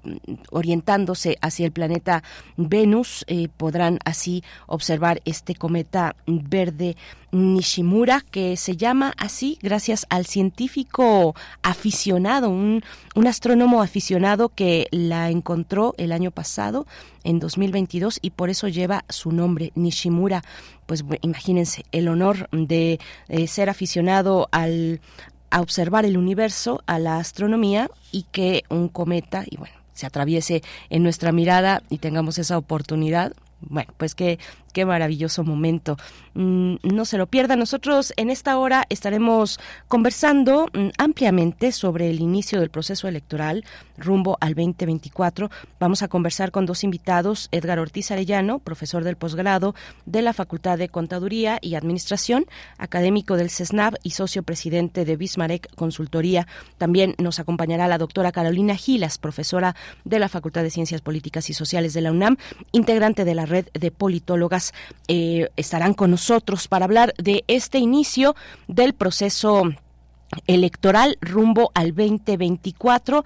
Recordarles, bueno, en medio de todo, que hoy es un día importante porque hoy toma posesión del cargo como gobernadora del Estado de México la maestra Delfina Gómez. Bueno, pues sí, inicia una era, una nueva era, distinta, como ustedes quieran describirla, pero finalmente nueva, donde habrá otro grupo de poder, otro grupo de poder político al que gobernó el Estado de México, pues por 100 años eh, sí, pues 100 años que estuvo ahí, eh, pues este llamado o no llamado grupo Atlacomulco, no hay una firma que eh, pues dé fe de quiénes son sus integrantes, no hay un documento como tal, pero bueno, en cuanto a relaciones y grupos de poder, pues sí podemos describirlo de esa manera. Llega otro grupo, el grupo Texcoco, eh, con la maestra Delfina Gómez, un cambio importante que ya veremos cómo lleva las riendas eh, Delfina Gómez frente a un Estado de México tan complejo, tan, tan complejo, poblado igualmente, tan diverso también, el Estado de México, eh, que estará ahora pues gobernado con el signo de Morena del movimiento de y el partido político de Movimiento de Regeneración Nacional. Vamos a tener eso, esa, esos temas amplios, amplísimos, el tema eh, del proceso electoral, pues con tantas aristas y lo tendremos a continuación. Así es que y le seguimos leyendo también en nuestras redes sociales arroba Movimiento en X antes Twitter, también en Facebook, Primer Movimiento, Xochitl Arellano por acá nos saluda. Buenos días, querida Berenice. Eh, ¿Sabes a qué hora y por dónde se transmite la serie de la Embajada de Chile? Creo que, creo en México. Ah, ok, sí, sí, Xochitl, a las 5 de la tarde. A las 5 de la tarde es esta serie de la que hablamos el lunes pasado, la serie que se transmite en Radio UNAM, realizada por la Embajada de México en Chile y que tiene que ver con los refugiados, segundas y terceras generaciones de los refugiados, de los asilados en México después del golpe de Estado en eh, Chile y precisamente a las 5 de la tarde por FM la puedes escuchar. Son cinco capítulos. El primero se, se transmitió el día el lunes, este lunes pasado, cuando fue precisamente el, mero día del golpe de Estado en Chile. Nosotros vamos ya con la nota nacional, el inicio del proceso electoral rumbo al 2024. Primer movimiento. Hacemos comunidad con tus postales sonoras. Envíalas a primermovimientounam.gmail.com Nota Nacional. El Consejo General del Instituto Nacional Electoral dio inicio al proceso electoral federal 2023-2024, el cual es considerado el más grande en la historia de México, ya que se elegirán más de 20.000 cargos en todo el país, entre ellos al titular de la presidencia, así como gobernadores, igualmente legisladores federales y locales y eh, en algunos estados. Cabe señalar que el proceso electoral comenzó el pasado 7 de septiembre formalmente, en medio de las polémicas sobre la selección de las candidatas presidenciales, eh, bueno, así virtualmente las podríamos llamar ya, Claudia Sheinbaum por parte del Movimiento de Regeneración Nacional y de Xochitl Galvez como candidata del Frente Amplio por México, conformado por el PAN, PRI y PRD. En Morena, Marcelo Ebrard impugnó el proceso interno de selección como candidato presidencial ante la Comisión Nacional de Honestidad y Justicia de ese partido. Así que, a través de un escrito, el ex canciller demandó la anulación del proceso que dio como triunfadora a Claudia Sheinbaum y pidió la la reposición del levantamiento nacional. Eh, Ebrard Casaubon argumentó que la Comisión Nacional del Partido, liderada por Ivonne Cisneros Luján, había presentado diversas deficiencias desde el inicio del procedimiento, además de dar un ultimátum al partido. Adelantó que el 18 de septiembre próximo formalizará un movimiento progresista liderado por él mismo. Por su parte, Movimiento Ciudadano aún no define a su candidata o candidato presidencial, aunque se especula, bueno, se especulan muchas cosas, pero entre ellas que sería probablemente el Instituto Político de Movimiento Ciudadano, pues que podría abrir sus puertas a Marcelo Ebrard. Vamos a conversar sobre este inicio del proceso electoral. Nos acompañan dos invitados. Presento a la doctora Carolina Gilas, profesora de la Facultad de Ciencias Políticas y Sociales de la UNAM, integrante de la red de politólogas. Doctora Carolina Gilas, gracias por aceptar una vez más esta invitación. Te saluda Berenice Camacho al micrófono. Bienvenida. Muchas gracias, Berenice. Muy buenos días a ti a la audiencia. Y pues siempre es un lujo acompañarte del primer movimiento. Muchas gracias, doctora. Igualmente, bienvenido, eh, profesor Edgar Ortiz Arellano, profesor del posgrado de la Facultad de Contaduría y Administración. Es académico del CESNAP y socio presidente de Bismarck Consultoría. Gracias una vez más y, como siempre, por estar presente en este espacio, profesor Edgar Ortiz Arellano. Bienvenido. Gracias, un fuerte abrazo a todos. Pues bueno, ¿cómo, ¿cómo ven, cómo están viendo este inicio del proceso electoral con tantos elementos que están puestos a la mesa, los que están evidentes y los que eh, pues eh, están todavía entre, entre los velos y las sombras de la política nacional? ¿Qué decir de este inicio de campaña, inicio formal de campaña, doctora Carolina Gilas? Que bueno, ya tenemos un proceso eh, previo eh, fuera de lo que reglamenta las la, institución eh, electoral en México. ¿Cómo, ¿Cómo lo ves? Justo, justo iba a decir que es inicio formal, porque en realidad estamos en campañas desde hace un buen, o sea, no solamente pensando en todo el verano, donde tanto pues Morena con sus aliados como el Frente Amplio de Oposición han estado eligiendo virtualmente a sus candidatos a la presidencia, a final de cuentas, pero pues incluso desde que el presidente López Obrador hace ya un año y medio abrió la puerta y empezó a hablar de la sucesión y empezó a nombrar a sus famosas corcholatas. Entonces, eh, ¿cuál es el panorama? Yo creo que es un panorama muy interesante. Eh, uno, por el hecho de que dos candidatas eh, de las fuerzas más importantes del oficialismo y de la oposición son mujeres, seguramente ya lo hablaremos con, con mayor lujo de detalle más adelante. Em, eh, otro otro elemento que, que, pone todo eso muy interesante es justo qué decidirá el Marcelo Ebrard, qué decidirá em, el Movimiento Ciudadano respecto de, las posibles candidaturas a la presidencia em, que podrían pues afectar de una manera muy profunda el juego electoral. Em, y pues creo que el tercer eje em, del, del, análisis, que también es, fundamental, es ir mirando la actuación de las autoridades electorales, que hasta la fecha han sido bastante laxas, em, primero con ese proceso anticipado que, bueno, evidentemente es un proceso eh, más allá de, de, lo, de los dictados, dictados por las normas, aunque avalado por las autoridades electorales, que también han sido bastante laxos en la aplicación de las normas sobre la propaganda, sobre fiscalización en esas campañas pues, que al final de cuentas ya arrancaron. Hay, hay muchas preguntas, cómo seguirá ese proceso, eh, qué sucederá en, en, especial durante este periodo de pre-campañas que tendrá que ser dedicado específicamente justo a la selección de las candidaturas, em, cuando todo eso está bastante adelantado, bastante anticipado. Entonces creo que viene un proceso electoral muy eh, muy complejo, eh, muy grande por supuesto, pero muy complejo en términos de lograr que se desarrolle conforme a lo que marca la legislación. Ese será un gran reto de las autoridades, el, controlar la cancha y lograr que la cancha sea la cancha sea lo más pareja posible entre entre participantes y pues por supuesto, eh, a pesar de la ventaja que lleva en este momento el oficialismo Claudio Sheinbaum, tampoco la tienen ganada, entonces eh, sí será una, una elección interesante. Tampoco lo tienen, eh, la tienen ganada porque finalmente quien decide es la ciudadanía y tendremos que pues estar muy pendientes de, de ese proceso que ya inició formalmente, profesor Edgar Ortiz. ¿Cómo ves? ¿Cómo ves el proceso anticipado? ¿Cómo viste la manera en la que llegan ya con una pues con una candidatura virtual de cada uno de estos dos bloques eh, más relevantes de la política está ahí Marcelo Ebrard y Movimiento Ciudadano, pero pensando en estos dos grandes bloques Morena, Partido Verde y Partido del Trabajo por un lado y eh, PAN, PAMPRI y PRD por el otro. ¿Cómo viste este proceso interno? Gracias, Berenice. Bueno, en primer lugar, lo que hizo Morena y sus aliados en este proceso de selección de aspirantes, eh, repitió primeramente el mismo esquema que ya había utilizado en el Estado de México. Si nosotros revisamos eh, el sistema de encuestas, no es la primera vez que lo utiliza Morena. Es, es eh, evidente que, que, iba a repetir el mismo esquema también en el caso para elegir al coordinador de la 4P a nivel nacional.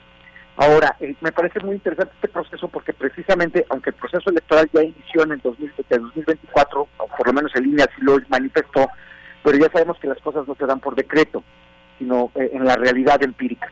Y la verdad es que todavía el proceso de Morena no ha terminado, se sigue la discusión eh, y este debate de Marcelo Ebrard y Claudio Sheinbaum, que la realidad es que si nosotros revisamos las encuestas, no solamente las que las que se realizaron, las, cinco encuestas que realizó Morena, sino que si revisamos eh, prácticamente todas las encuestas públicas que se estuvieron haciendo a lo largo del tiempo, la realidad es que eh, Claudia Sheinbaum siempre, eh, por lo menos en la preferencia de votación, era la, la favorita.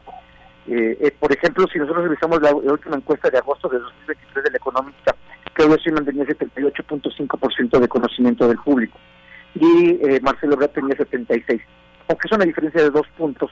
Cabe señalar que esto es relevante porque precisamente en las encuestas en las encuestas electorales siempre hay dos elementos uno tiene que ver con el conocimiento del voto es decir del del electo, del, eh, del candidato y por el otro la intención del voto y normalmente en el conocimiento del candidato Marcelo Ebrard era el que iba ganando y pero en intención de voto era Claudia Sheinbaum. Obviamente lo que define lo que define en el caso de Morena las candidaturas es la intención del voto y no el conocimiento del candidato. Es decir, puede ser alguien muy conocido, pero no necesariamente eso significa que la gente va a votar por él. En este caso, eh, eh Claudia Sherman siempre tuvo la intención del voto y al final de este eh, corredor, pues prácticamente ella eh, también alcanzó el nivel de conocimiento. Ahora, esto esto pone en, en, discusión muchos temas que Marcelo ha estado planteando. La, la encuesta final la encuesta final que, que, manejó que manejó Morena señalaba que Sheinbaum tenía un 39% de intención de votos, es decir, con respecto a un 26, es, prácticamente más de 10 puntos con respecto a Marcelo Ebrard. El tercer lugar lo ocupó Fernández Noroña. Y en las cuatro encuestas espejo que realizaron eh, las diferentes encuestadoras, de hecho, de hecho, eh, Mercay, que es la que, que propuso Marcelo Ebrard, coincidió prácticamente igual con el mismo resultado de la encuesta madre, es decir, 39.3 y 25.9. Y, por ejemplo, de la acera estuvo 41.1, eh, eh, Brad, este, Sherman 41.1, 26.4 Ebrad, eh, por ejemplo, Buendía y Márquez manejó 36.6, Sheinbaum 26.1 y así. Es decir, las encuestas, las encuestas espejo con respecto a la encuesta madre dieron el resultado favorable a Schumann en todos los casos y eh, el, el, grado de aproximación entre las encuestas fue sumamente cerrado, es decir, hubo coincidencia plena. Pero aún así con esto Marcelo Ebrard está indicando que bueno que hubo que, hubo irregularidades importantes suficientes para que pudiese salirse, eh, para que pudiese renovarse el proceso, cosa que me parece que no va a suceder. Veo muy lejano que Morena vaya a querer reponer el proceso y también veo muy lejano que eh, Marcelo Ebrard, con, a pesar de que haga ese movimiento progresista, o como le quiera llamar en los próximos días, pues obviamente no está dentro de los, de los cánones de la ley para hacer una agrupación política nacional o para hacer un partido político, pero eh, y probablemente la opción de Movimiento Ciudadano que se le va a abrir va a beneficiar a Movimiento Ciudadano eh, en términos quizás de votación, va a perjudicar a la oposición y beneficiar al, oficialismo, pero tampoco va a cumplir con las aspiraciones eh, de presidenciales de Marcelo Ebrard. Esto me parece que es relevante para construir después el análisis con respecto a las diferencias entre el oficialismo y la oposición, que me parece que ahorita en por medio llevan unos 13 puntos de diferencia, que obviamente son relevantes, pero se pueden fácilmente eh, remontar en un proceso electoral bien, bien realizado.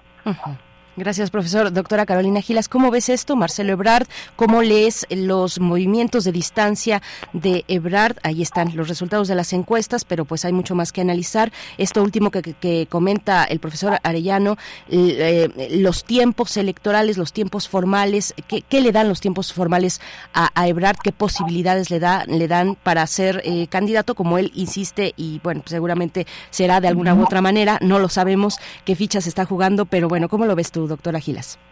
Claro, yo creo que eh, no, es sorpresa que, Marcelo no fue el ganador de esas encuestas, eh, pues, por varias razones. Creo que era muy difícil que realmente él eh, pudiera encabezar el, movimiento como heredero de Andrés Manuel López Obrador.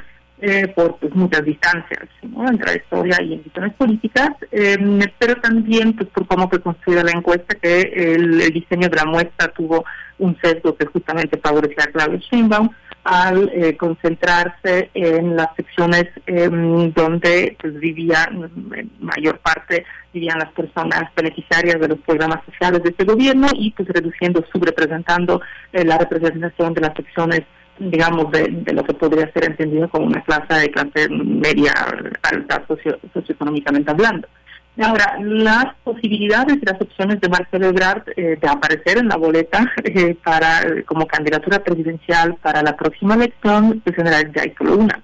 Eh, la vía independiente ya se cerró la semana pasada, de hecho hace ocho días vencía el plazo para la manifestación de la intención ante el Instituto Nacional Electoral, quienes no lo han hecho ya no pueden, digamos, subirse a esa, a esa vía.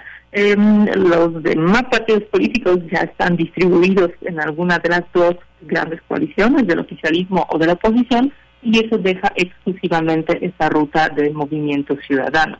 Ahora, ¿qué tan viable es esa ruta? Yo, yo pensaría que dadas las declaraciones tan duras em, de Marcelo Ebrard, en particular en contra de este proceso, en contra de ciertas figuras em, al interior del partido, pero no en contra del propio presidente Andrés Manuel López Obrador, yo pienso que sí apuntan a, una necesaria salida. Creo que después de, de declaraciones tan duras, quedarse en Morena tendría costos políticos muy altos eh, para, para él, para su figura, para su prestigio o reconocimiento. Mm, y pues creo que no es descabellada la idea eh, de, una alianza con Movimiento Ciudadano, históricamente Marcelo Ebrard ha sido cercano a Movimiento Ciudadano. Recordemos que todavía como convergencia respaldaron su candidatura a estatura de gobierno del entonces Distrito Federal en 2006 en 2015, eh, en las elecciones legislativas, em, pues la, apuesta de Marcelo Ebrard después de su salida y rompimiento con el PRD era justo a través del Movimiento Ciudadano. Recordemos que no se concreta finalmente esa candidatura a la, a la Diputación Federal por parte de MC, pero por decisión del Tribunal Electoral, quien eh, pues la, la impidió eh, al haber Marcelo participado previamente justo en el em, en el proceso interno del PRD y es ahí donde eh, pues, el, ex canciller pues, se reside durante tres años en el, en el extranjero. Entonces, ha habido esa cercanía con Dante Delgado, con la gente del MC durante, durante años. otras figuras relevantes del MC en la actualidad ya han dicho que no estarían interesados en encabezar la candidatura presidencial, viéndolo incluso en las declaraciones expresas de eh, Luis Daniel Colosio como una mm, como como una posibilidad que estaría traccionando, debilitando el, voto de la oposición em, y que incluso hay ciertas figuras del movimiento, en particular pues, en la Jalisco, eh, quienes de plano están eh, proponiendo o están expresando que lo idóneo sería apoyar la candidatura de Xochitl Gálvez. Entonces, tenemos el propio movimiento ciudadano en cierta situación problemática internamente, donde no hay consenso sobre la ruta que debería tomar el movimiento. Seguramente sobre eso se va a imponer el control eh, de su de su liderazgo delante de Delgado y yo no descartaría que eso implicaría justo una alianza con, con Marcelo Ebrard. Ahora, creo que Marcelo Ebrard en la boleta presidencial, en efecto, haría dos cosas, ¿no?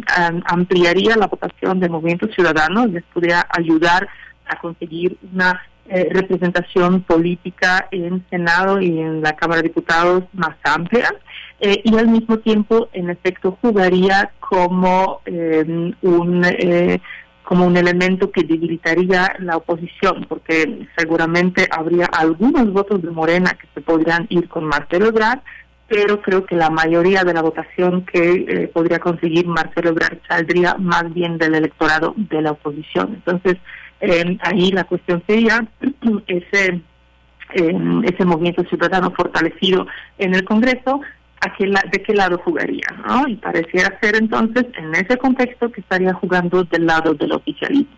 Em, lo que lo que todavía queda ahí en el tintero es justo esa expresión de Marcelo de encabezar un nuevo movimiento que pareciera apuntar a una ruta eh, que ha seguido eh, López Obrador en 2012, es decir, una ruta en la que se aprovecha la campaña presidencial para construir eh, un nuevo movimiento, un nuevo partido político. No es eh, una idea descabellada, sin embargo, ahí la pregunta sería cuál cuál cuál sería ese objetivo, em, digamos, a largo plazo de Marcelo Ebrard, porque para 2030 ya tendría creo que 71 años, que, que lo haría ya un candidato un poco mayor para la presidencia. Em, y también pues donde entra en eso la alianza con Movimiento Ciudadano, ¿no? Pero igual, para hacer ese trabajo de formación de un partido político, Marcelo necesita estar en la boleta presidencial, sino el acceso a los recursos, a, la difusión, la posibilidad justo de recorrer el país para formar el movimiento, pues no, no, es, no es la misma. Gracias. Eh, profesor Edgar Ortiz, si algo tienes que agregar a esto, yo creo que la mayoría de los análisis coinciden actualmente en que aparecer, en que si Marcelo Ebrard eh, apareciera, como probablemente eh, será así en una en la boleta presidencial, en la boleta electoral, pues pues sería a la oposición a la que a la que podría restarle votos. yo he escuchado en la mayoría de los análisis van en ese sentido. Veamos entonces a quienes sí están enfiladas, a quienes ya están ahí, todo puede, todo puede pasar, todo puede cambiar, nada está escrito, no hay nada oficial todavía, pero bueno, ¿Cómo, ¿Cómo, ven a estas candidatas, por primera vez dos candidatas mujeres punteras eh, eh, representando pues o participando en este proceso electoral? ¿Cómo está llegando una y la otra a, llenar esa virtual candidatura que ahora se presenta, profesor Edgar Ortiz? Bien, creo que las dos llegan eh, muy, muy fortalecidas, Berenice, y efectivamente creo que Marcelo Ebrard, si bien pudiese ser candidato por Movimiento Ciudadano, este afectaría al bloque opositor eh, en términos de votaciones. Probablemente le, le quitaría entre 5 y 6 puntos, lo cual sí es relevante en un proceso electoral. Aquí también hay que decidir, hay que definir lo que Samuel García a fin de cuentas logrará hacer, porque eh, es una es un actor que no está descartado aún. De hecho, el día de ayer todavía en Guadalajara, el presidente municipal de, de Guadalajara lo destacó como candidato a la presidencia de la República. Y de hecho, en las últimas encuestas que se han realizado, de hecho esta semana, eh, podría Samuel García alcanzar hasta un 12.5% de votación, cosa que me parece que es relevante para Movimiento Ciudadano y para todo el sistema de partidos. Es decir, estaríamos hablando de una reconfiguración del sistema de partidos y incluso se estaría desplazando partidos tradicionales como es como es eh, eh, como es el PRD, como es el PD, como es el PT, incluso el propio PRI en, algún en algún dato, si es que pudiese ser Samuel García el candidato, pero tiene que resolver tendría que resolver primero que el Congreso local le dé la autorización para, para ausentarse, para pedir licencia, y segundo, a quién nombrarían como gobernador interino, cosa que obviamente eso lo querría aprovechar tanto el PAN y el PRI, que están ahorita, digamos, en bloque legislativo en el Congreso de Nuevo León, cosa que José Manuel García no lo permitiría. Entonces ahí hay una dificultad eh, de, carácter político legislativo que tendría que resolver. Suponiendo que no lo resuelve y Marcelo Ebrard efectivamente se convierte en este candidato de Movimiento Ciudadano, eh, el primero, primero tendría grandes dificultades frente a dos candidatos que a todas luces llevan grandes ventajas. Eh, insisto, hay, hay encuestas eh, que, posicionan a Claudio Sheinbaum hasta con un 58.2, la de Metrix MX, eh, eh, posicionan a, a, con casi un 58.2%, con respecto a un 34.9% de, de, de Xochitl Gálvez. Y así, la mayoría de las encuestas. La, la realidad es que podemos decir, sacando los promedios y las tendencias de regresión estándar, que podría tener hasta un 13%. O sea, ahorita en estos momentos se podría decir que cuando menos Claudio Sheinbaum tiene un, un 13% de, eh, de ventaja con respecto a Xochitl Galvez. Insisto, es un momento amplio.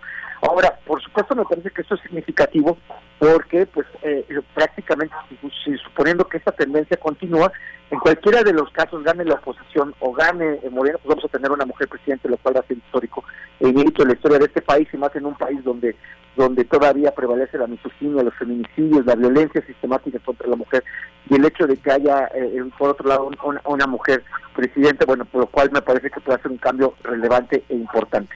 Ahora, también aquí lo que va a ser importante es cómo estas candidatas pueden influir en los resultados electorales eh, que vienen hacia abajo, es decir, las diputaciones federales, las senadurías, eh, tenemos nueve gobernaturas que se van en juego, las diferentes diputaciones locales, regidurías, etcétera, presidentes municipales.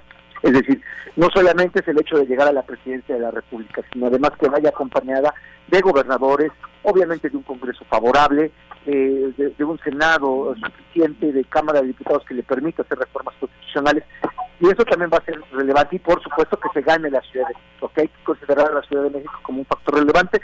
Recordemos que en 2021 eh, este eh, este bastión que en algún momento era del PRD después de Morena, eh, pues prácticamente la, mitad lo perdió precisamente Claudio Sheinbaum y esta puede ser una ventaja importante para eh, Xochitl Gálvez. Lo que quiero plantear es que eh, no hay nada escrito, aunque las tendencias electorales, la tendencia estadística está señalando que hay una ventaja sustantiva hacia Claudia Sheinbaum, aquí va a ser muy importante la capacidad que tenga para conectar con la ciudadanía ambas eh, las capacidades que los partidos puedan desarrollar en términos territoriales. Recordemos que por el sistema de mayoría relativa que tenemos para la elección a la presidencia de la República es importante las estructuras territoriales y, cómo éstas pueden eh, eh, de alguna manera u otra operar de manera favorable y dentro de los márgenes de la ley para que pueda ser favorable el voto hacia una o hacia otra candidata. Entonces, en ese sentido creo que, que debemos de considerarlo, aunque la realidad la, la, la, tendencia nacional en los últimos años dice que, que eh, eh, pues Morena es el partido favorito para la para la elección presidencial y prácticamente para la mayoría de las posiciones, exceptuando el Congreso de la Unión donde podría eh, tener dificultades. Pero digamos, esa es la tendencia.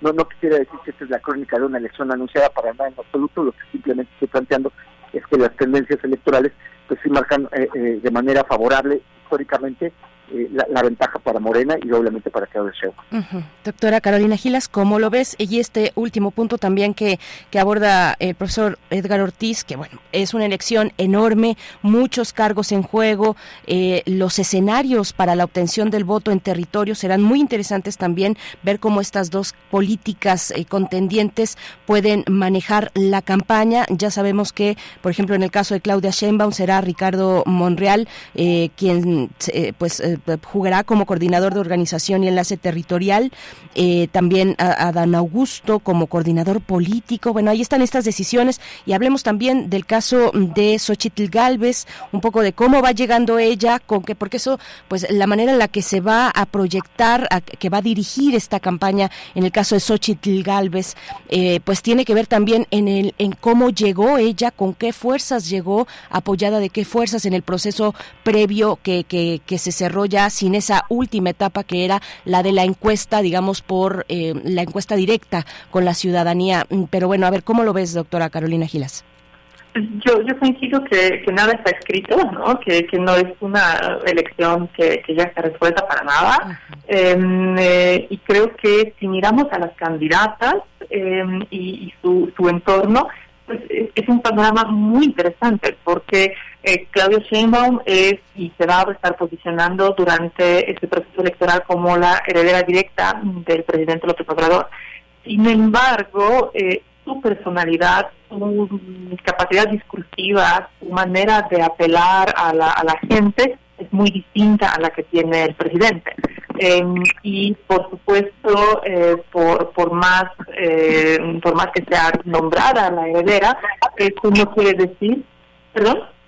Sí, no, no, adelante, por favor, te seguimos escuchando.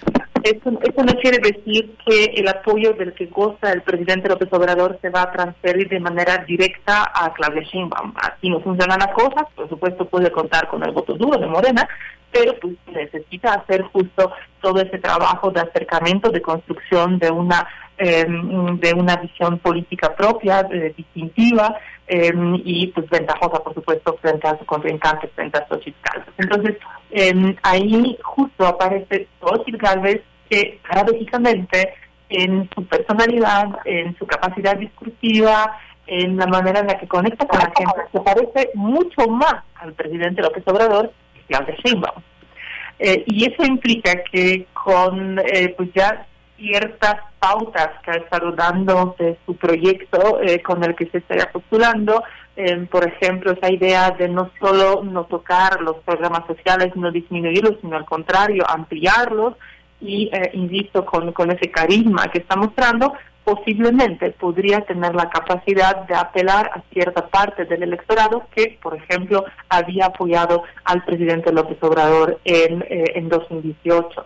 Em, tiene una tarea muy difícil, por supuesto, porque lo que eh, lo que está esperando de ella como la base dura de la oposición que está esperando o que está buscando un cambio en la en la presidencia, en la dirección del país, eh, son son temas y son propuestas muy distintas, justo de las que le servirán para eh, digamos, tratar de robarle unos cuantos votos al, al electorado que previamente, había apoyado a Morena.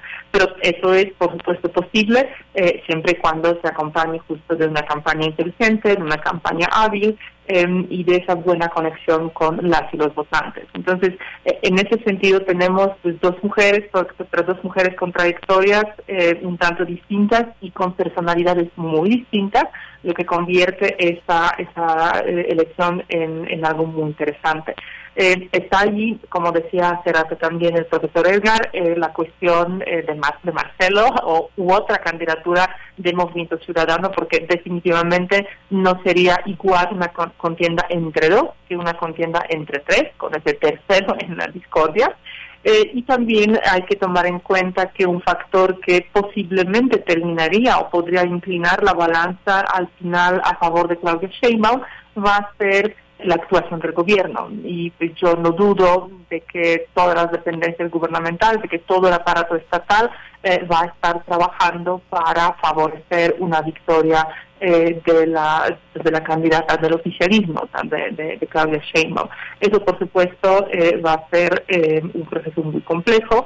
reitero que va a implicar muchísimos retos para las autoridades electorales que estarán eh, frente a esa tarea muy sensible, muy delicada mm, de eh, tratar de, garantizar una cancha pareja y tratar de evitar em, que se utilicen los recursos públicos, los espacios públicos em, para, para inclinar la balanza a favor del oficialismo. Entonces, eh, vienen tiempos interesantes, vienen tiempos difíciles electoralmente.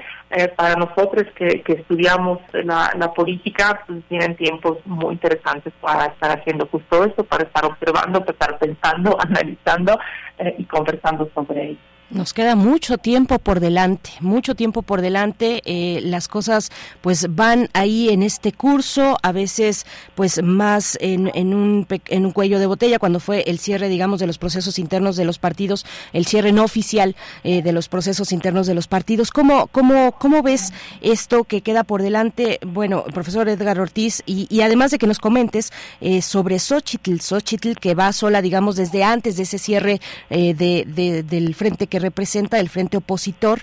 Antes de que se cerrara, pues ya iba ella nada más. Con Claudia Sheinbaum, pues fue muy distinto. Vimos esta encuesta, vimos los resultados. Ahora Marcelo, el papel que van a jugar el resto de los participantes, eh, tanto, eh, bueno, sobre todo Noroña eh, y los que son de Morena, pues el Partido Verde probablemente muy, muy contento de aparecer ahí. el chascarrillo que hubo cuando dieron los resultados de las encuestas, cuando Durazo le daba setenta y tantos puntos porcentuales en una de las encuestas a, a, Velasco, a Manuel Velasco, y bueno, que fue obviamente un error, era siete punto y algo, pero por error dijo 70 y algo, y bueno, pues esa fue la parte más brillante y luminosa, me parece, de Velasco, eh, cuando se rió, y bueno, todos ahí, eh, y ahí y fuera los que estábamos siguiendo la transmisión, pues eh, bueno, nos, reímos un poco. Pero bueno, ¿cómo ves?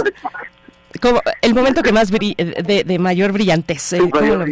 Sí, bien, bueno, aquí, aquí voy a mencionar algo que eh, quisiera poner énfasis porque también lo acaba de mencionar la doctora Carolina. Aquí el asunto es que también eh, hemos hablado de las candidatas, hemos hablado de las elecciones, hemos hablado de los procesos, de las encuestas, pero efectivamente falta un elemento importante para considerar eh, los factores que determinan el triunfo electoral y tiene que ver con la función de gobierno. Recordemos que el presidente de la República, el, presidente actual que tenemos, es, es el, por lo menos en los últimos años, de los que tiene más altos niveles de popularidad y de mayor aceptación. Esto, independientemente de las fobias o filias que pudiésemos tener hacia el gobierno, eh, incide directamente en el proceso electoral. Es decir, eh, esto, es una, esto es una condición favorable, especialmente para la, para la candidatura, obviamente, de Claudio Sheinbaum y de todos los candidatos oficialistas. Eh, el peso del presidente de la República va a seguir siendo relevante como lo fue en 2021 y como lo fue en 2018.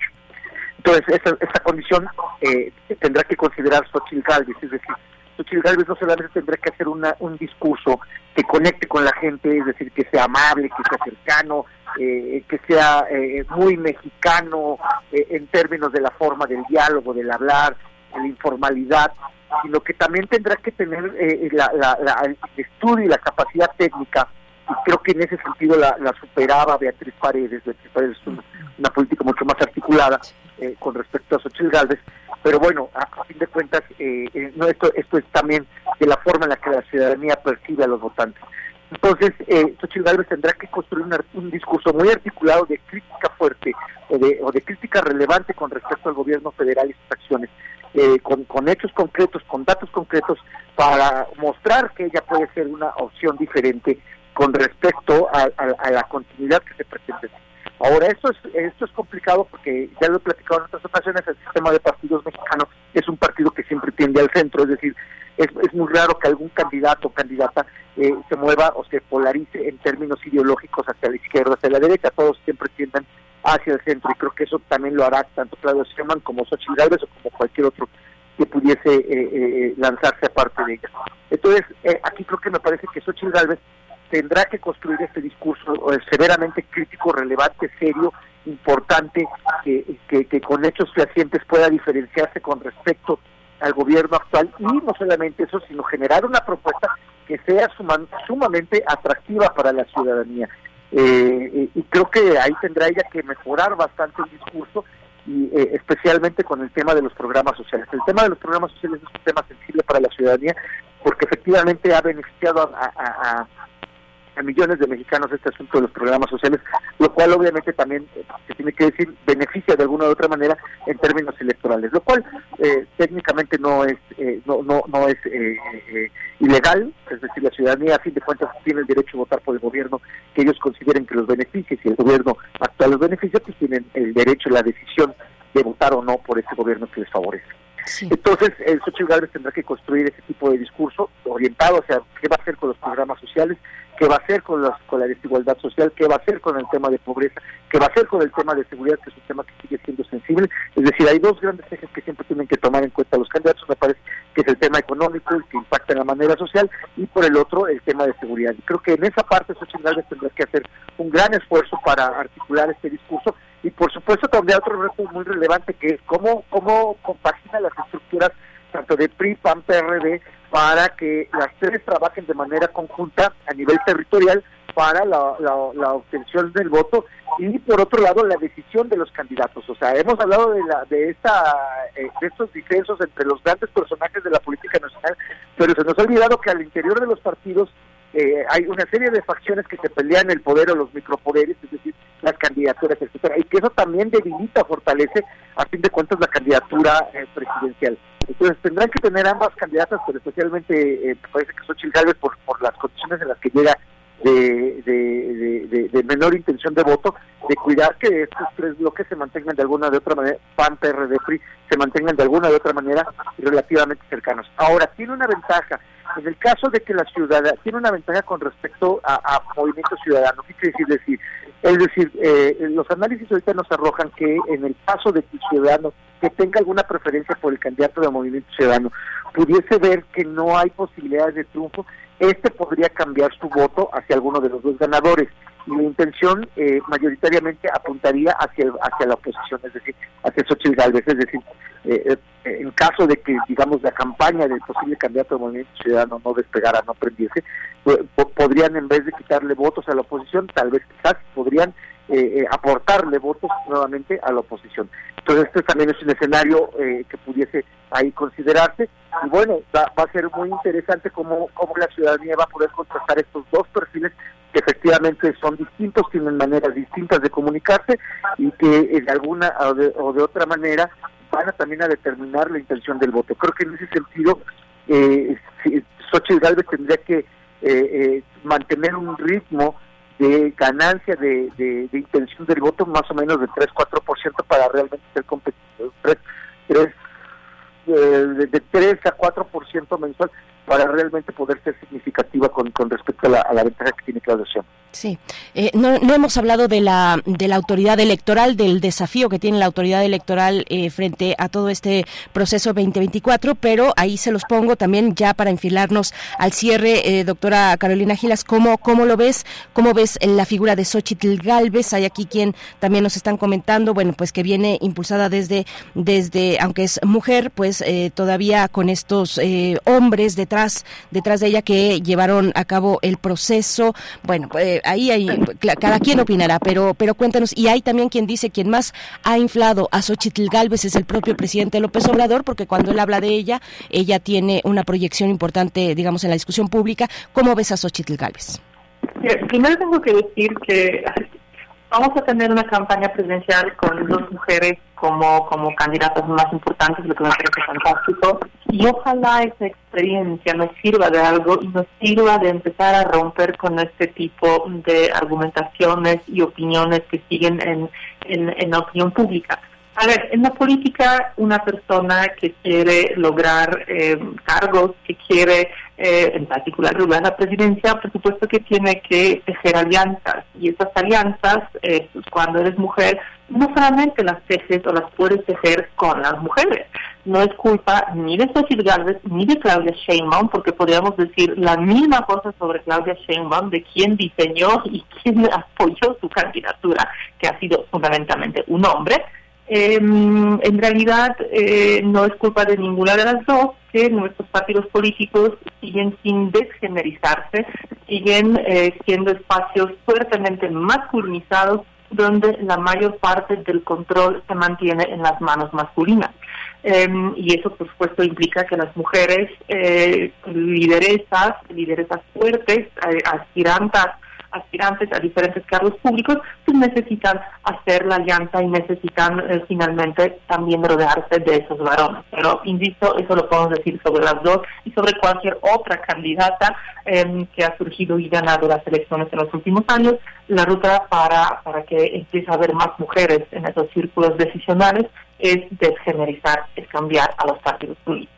Pero bueno, regresando a, a Sochi, pues coincido con lo que señalaba el profesor Edgar, pues es, un trabajo muy importante, es un gran reto el que tiene adelante para volverse realmente competitiva, para tener una oportunidad real de ganar la presidencia.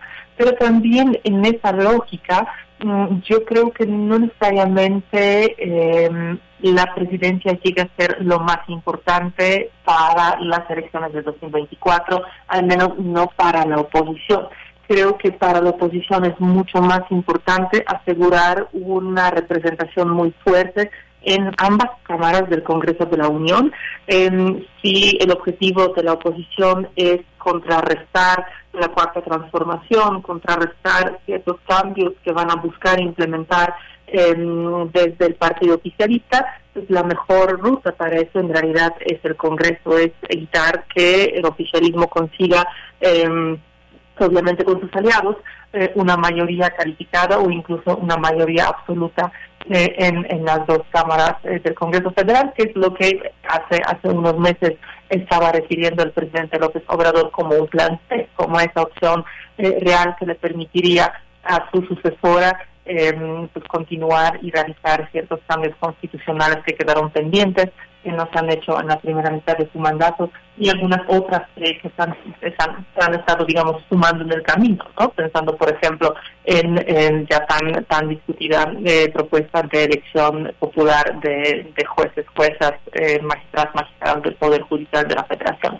Entonces, em, creo que eh, el como la apuesta real de la, de la oposición tiene que ser, eh, pues bueno, obviamente hay que jugar por la presidencia, si ya en esas están, eh, pero creo que la apuesta real tiene que ser utilizar la candidatura eh, también de, la propia Xochitl Gálvez para estar jalando a las otras candidaturas, para estar buscando una mayor incidencia justo en, en el Congreso y, pues, por supuesto, también en las, em, eh, en, las, en las elecciones estatales. Y pues cerraría eh, reiterando que más allá de las valoraciones, de discusiones sobre los perfiles de las candidatas, sobre sus opciones políticas y demás, eh, me parece de verdad una gran noticia que tengamos dos mujeres disputando la presidencia y que el escenario más probable para 2024 es que una de ellas será la próxima presidenta de México y que por fin vamos a tener a una mujer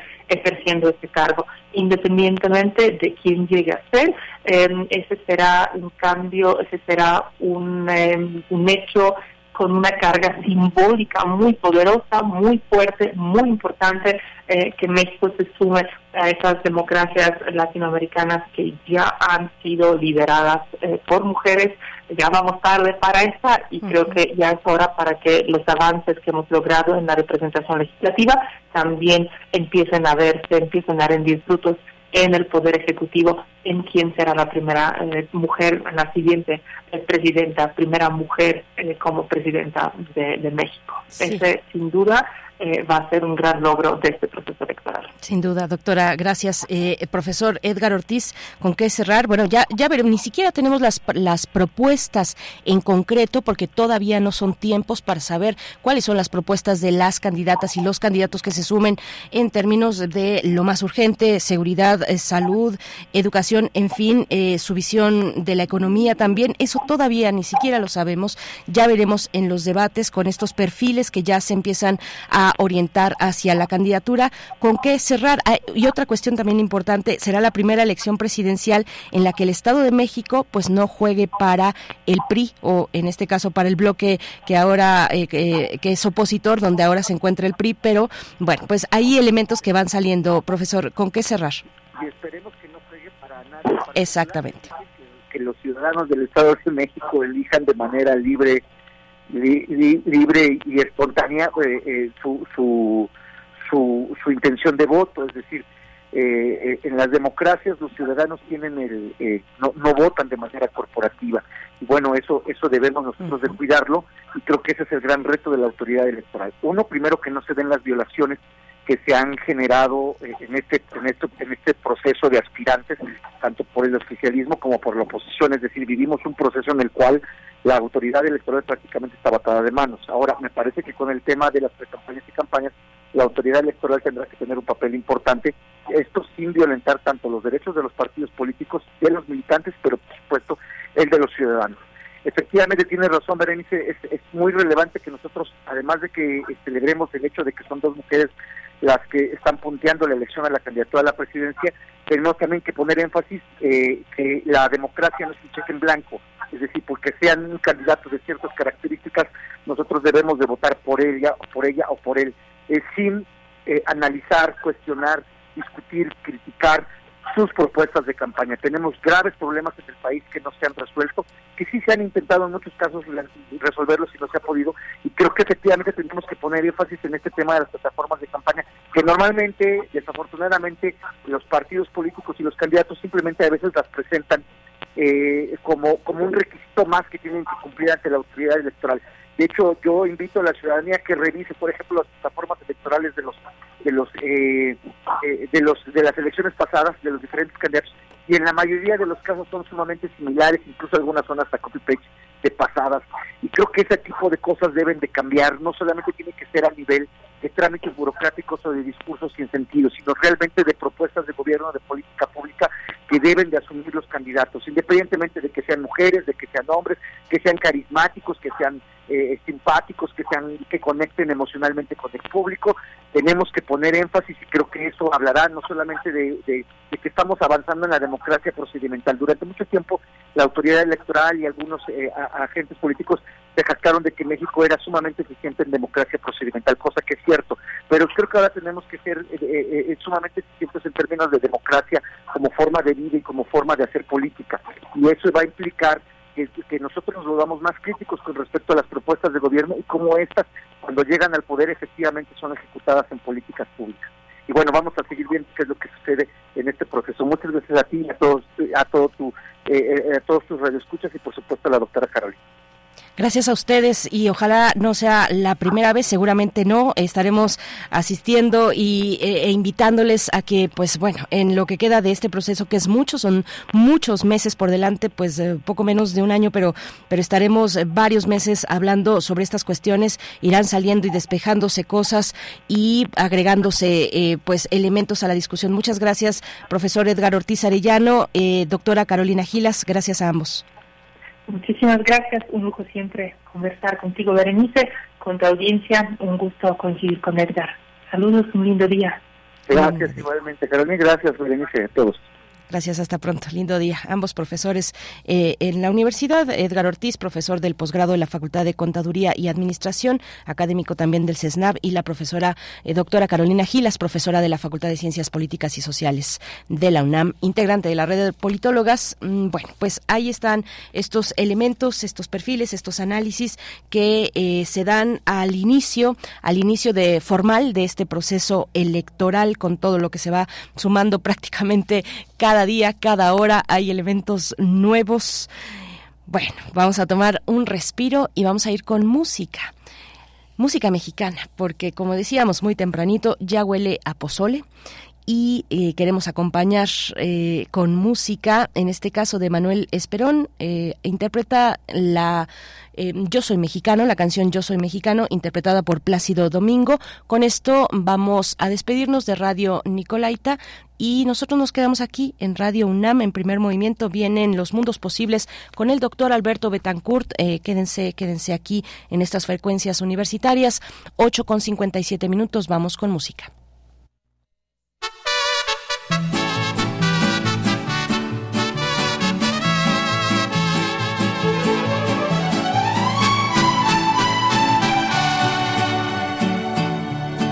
soy mexicano,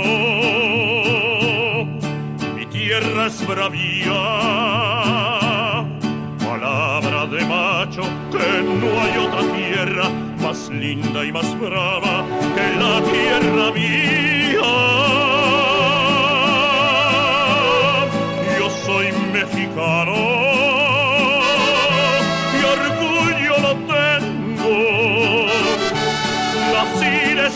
mi la vida y la muerte. Y si he hecho bravata, también la sostengo.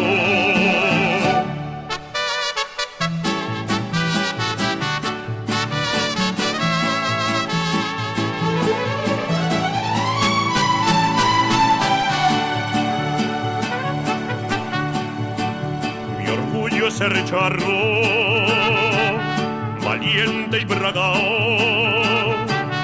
Traer mi sombrero con plata bordado, que nadie me diga que soy un rajao. Correr mi caballo en pelo montado, pero más que todo ser enamorado. Yo soy mexicano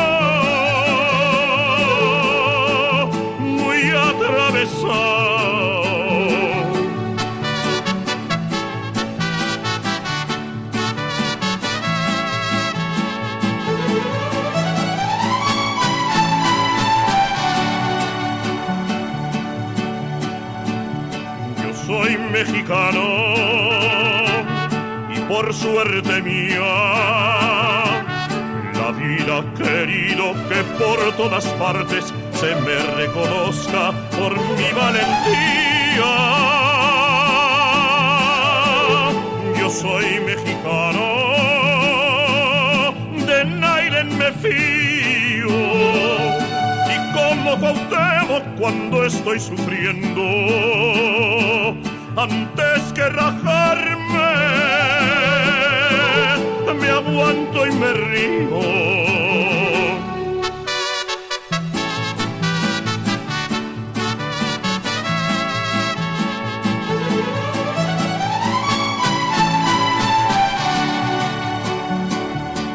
Gusta el sombrero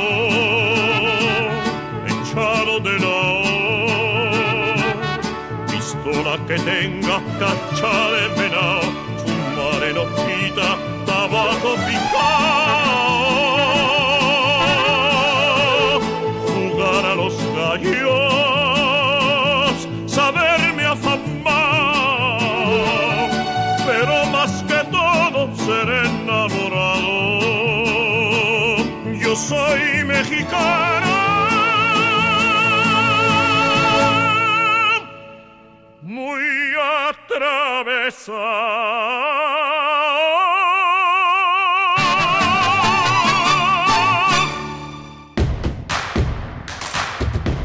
Encuentra la música de primer movimiento día a día en el Spotify de Radio UNAM y agréganos a tus favoritos.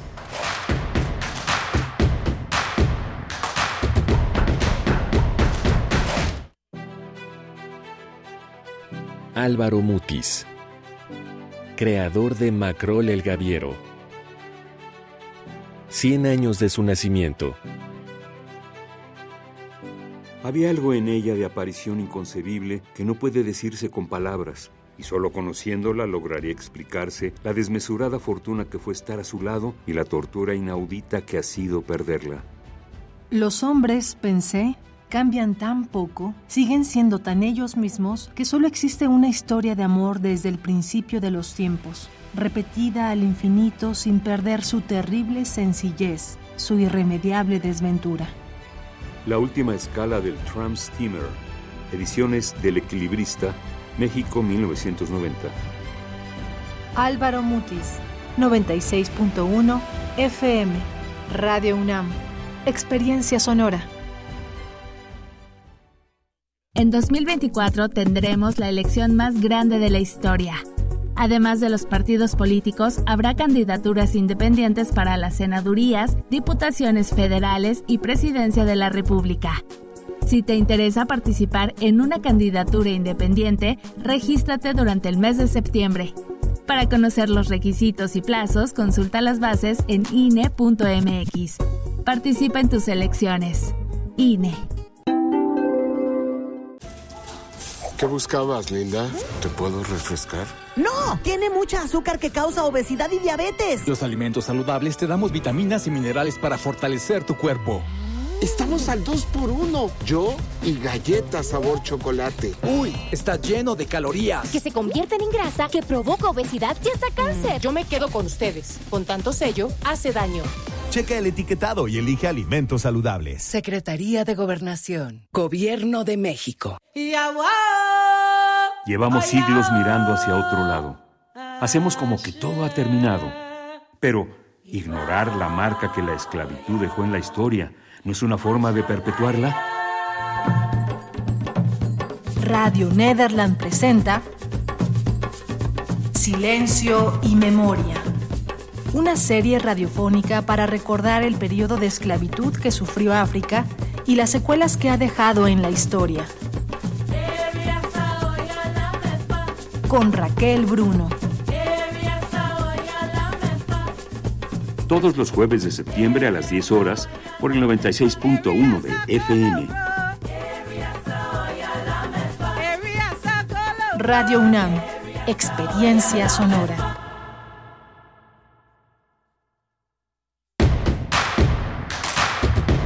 Queremos escucharte. Llámanos al 55 36 43 39 y al 55 36 89 89. Primer movimiento. Hacemos comunidad. Muy buenos días, son las nueve con cuatro minutos ya de la mañana de este jueves 14 de septiembre del 2023. Seguimos adelante con esta jornada radiofónica, radio pública, radio universitaria. Desde Ciudad de México les saludamos a todas las personas que sintonizan y que se acercan a través de la web en www.radio.unam.mx. Rodrigo Aguilar en la producción ejecutiva, Violeta Berber en la asistencia de producción, el señor José de Jesús Silva en la operación técnica de la consola, mm, Berenice Camacho al micrófono hoy en ausencia de Miguel Ángel Quemain, que está en esta misión ultra secreta y que pronto estará de vuelta con nosotros el día de mañana. Esperemos eh, mañana, que sea 15 de septiembre, vamos a estar en vivo, por supuesto. Vamos a estar en vivo con ustedes el día de mañana viernes. Muchas actividades se suspenden, eh, muchas actividades, bueno, pues es un día eh, que las y los mexicanos dedicamos a festejar a este país diverso, a este país multi y pluricultural.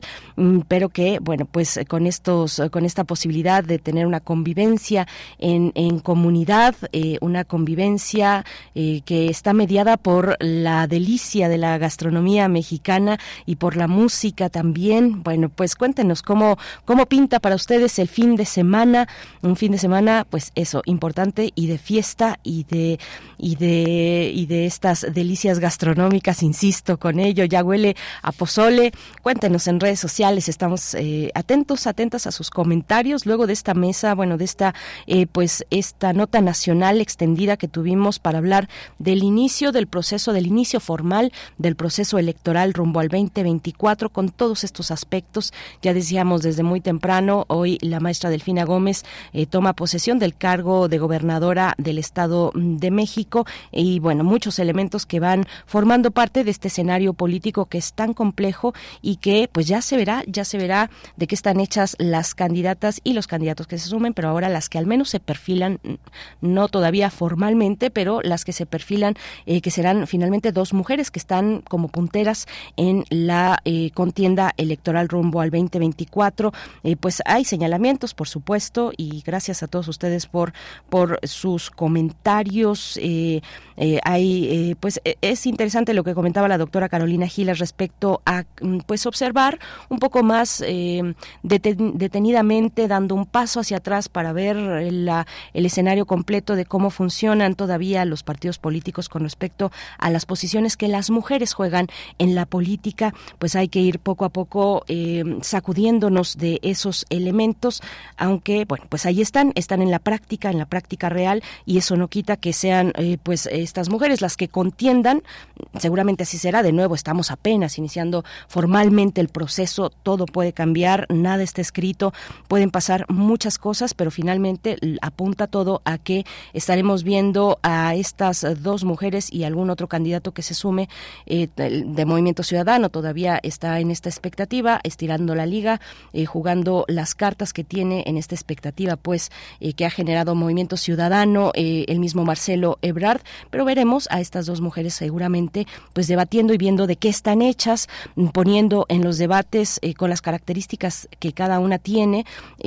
Claudia Sheinbaum, pues, sí, menos, menos carismática, con menos em, capacidad a veces de comunicar eh, frente a los auditorios, pero con una trayectoria también muy interesante que ha gobernado, que ha gobernado Ciudad de México, que ha ocupado cargos públicos importantes y que es parte de una lucha social. Y por otro lado, pues Xochitl Galvez, que sí tiene eh, más estas eh, capacidades comunicativas, más carismáticas, pero, pero que también flaquea de otros lados, tal vez con una trayectoria, de hecho, con una trayectoria menos nutrida, menos relevante políticamente hablando que la que puede tener por sí misma Claudia Sheinbaum, acompañada de algo que ella nunca ha negado, que es el movimiento de regeneración nacional. Bueno, todos estos elementos ahí y muchos más que van eh, surgiendo, eh, ver, observar, por supuesto, quienes eh, formarán parte de los equipos de campaña de cada una de estas dos virtuales candidatas, todavía virtuales, repito e insisto,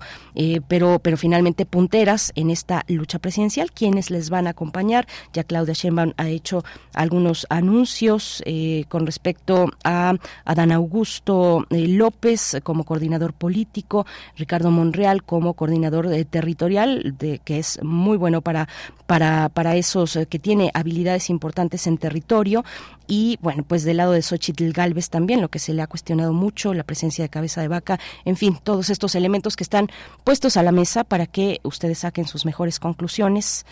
Mm, hasta ahí, hasta ahí esta cuestión y de nuevo agradecer sus comentarios en redes sociales. Nosotros tendremos la poesía necesaria aunque no está Miguel Ángel Quemain en vivo ahora, sí nos dejó su propuesta poética para acompañar este jueves, para tomar un respiro, un descanso, cobijarnos un poco en la poesía. Y viene Los Mundos Posibles, el doctor Alberto Betancourt, que ya hizo presencia por acá en la cabina de Radio UNAM, en la cabina de FM de Radio UNAM, está con nosotros y estará en vivo en unos momentos más para hablar del G20 y Nueva Delhi. Vamos a conversar con el doctor Alberto Betancourt, doctor en historia, profesor de la Facultad de Filosofía y Letras de nuestra Casa de Estudios.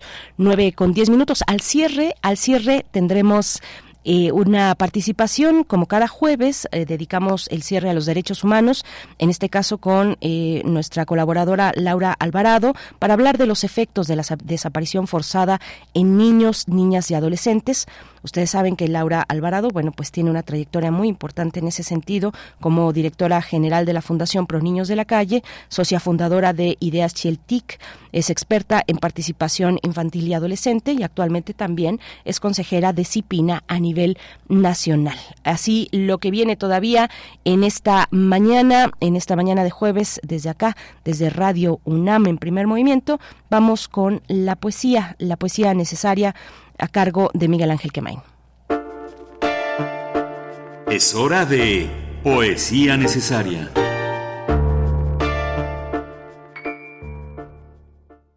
Se presenta la reedición del libro del destino del escritor José Gordon y están convocados el escritor Alberto Ruiz Sánchez, la actriz Marisol Gacé, Jaime Tictin y el autor a las seis de la tarde en la librería Rosario Castellanos del Fondo de Cultura Económica allá en la colonia Condesa, en la calle de Tamaulipas y el cruce con Benjamín Gil.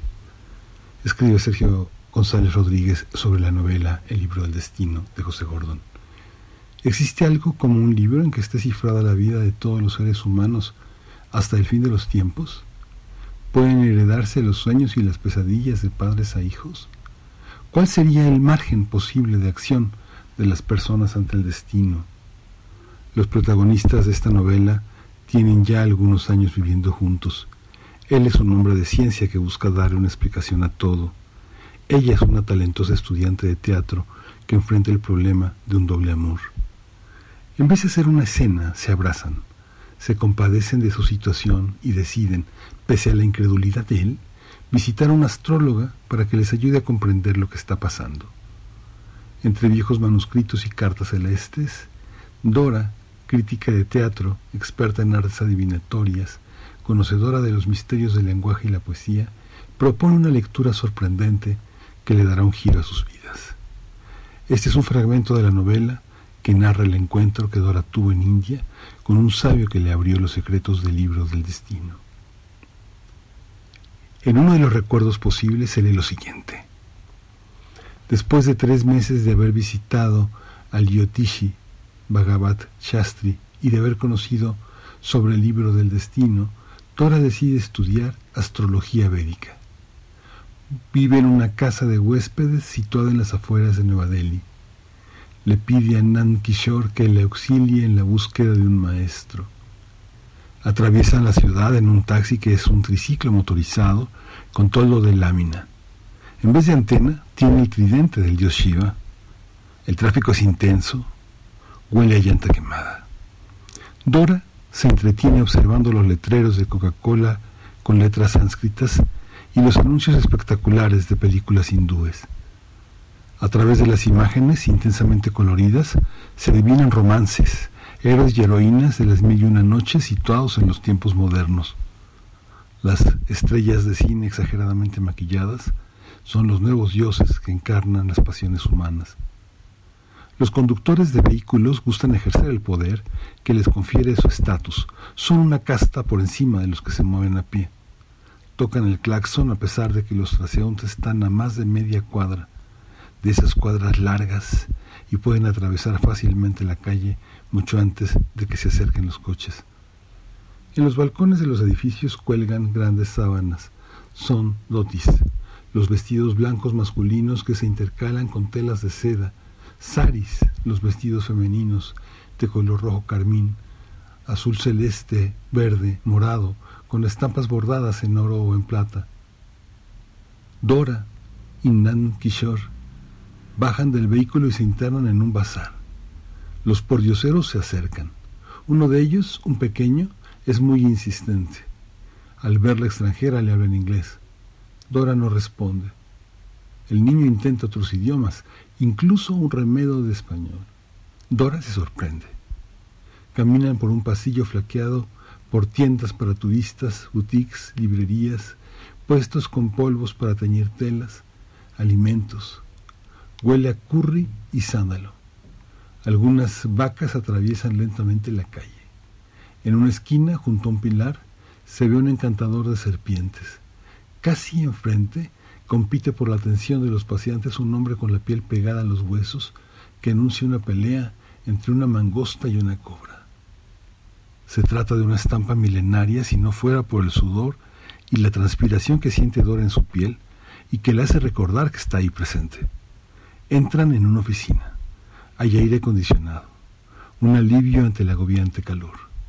El dependiente les indica que pasen a través de una cortina de tela desgastada a la casa que está tras el despacho.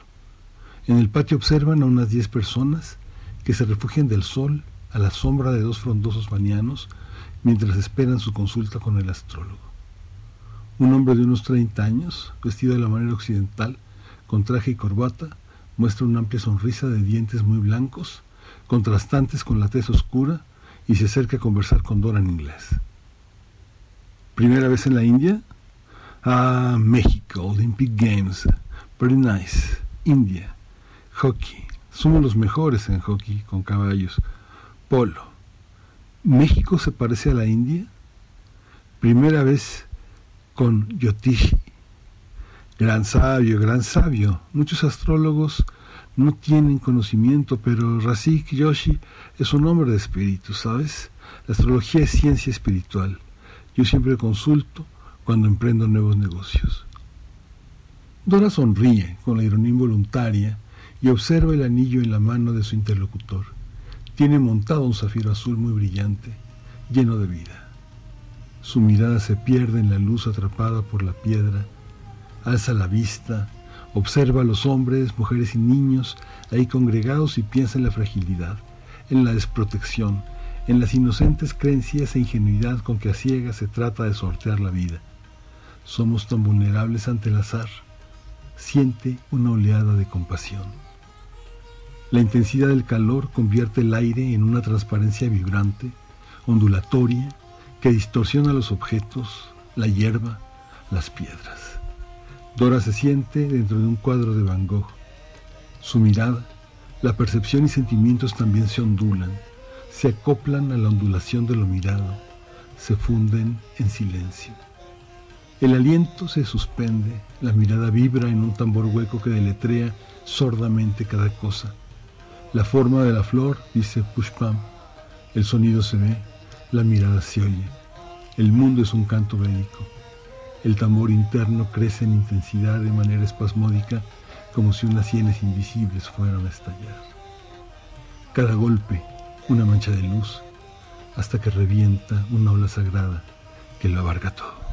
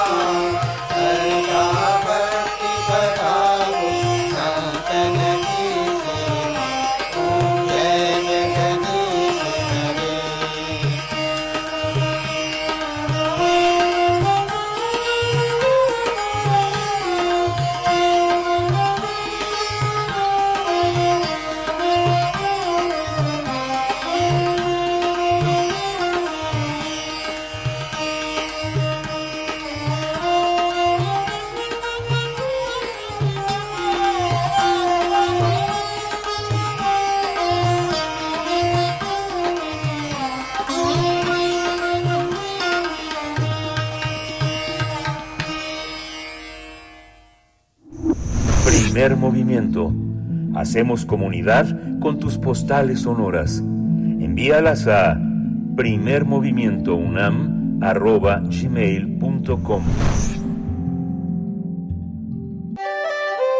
Mundos posibles.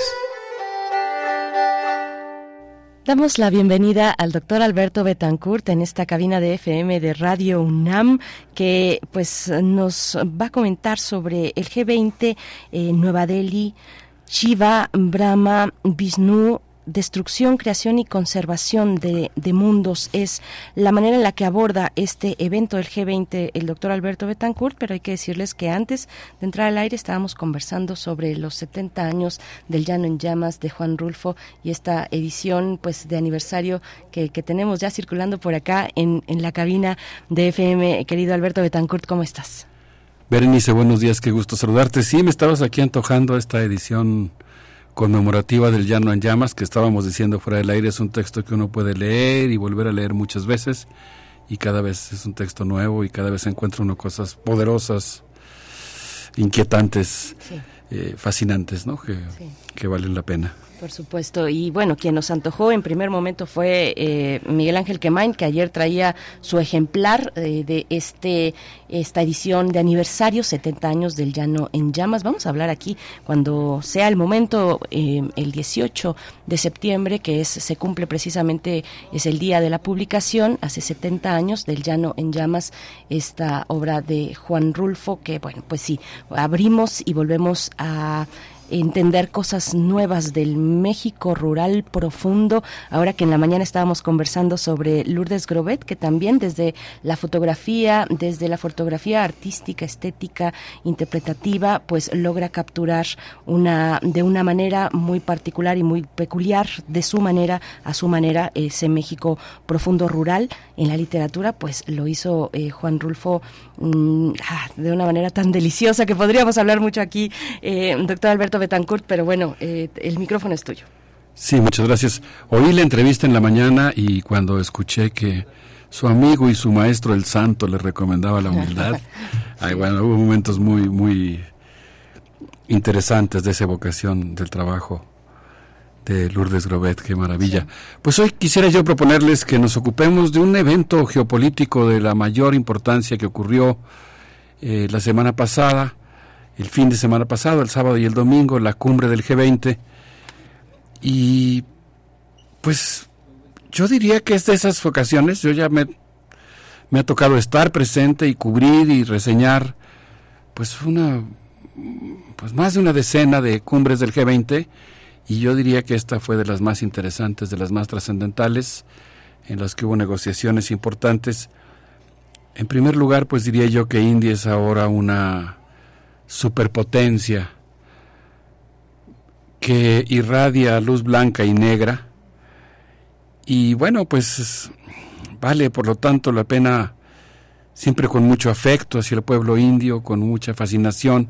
No sé, yo a veces cuando me voy a aproximar a un tema como el del pueblo indio, la sociedad india o el gobierno de la India, o específicamente en este, eh, en este caso el gobierno que organizó la cumbre, pues pienso que está uno ante algo que es verdaderamente gigantesco. No me siento a los pies del Himalaya en el sentido de que se está uno aproximando a una sociedad que es extremadamente rica, milenaria, con una larga historia. Eh, yo emplearía la palabra barroca en el sentido de su, de su abigarrada composición.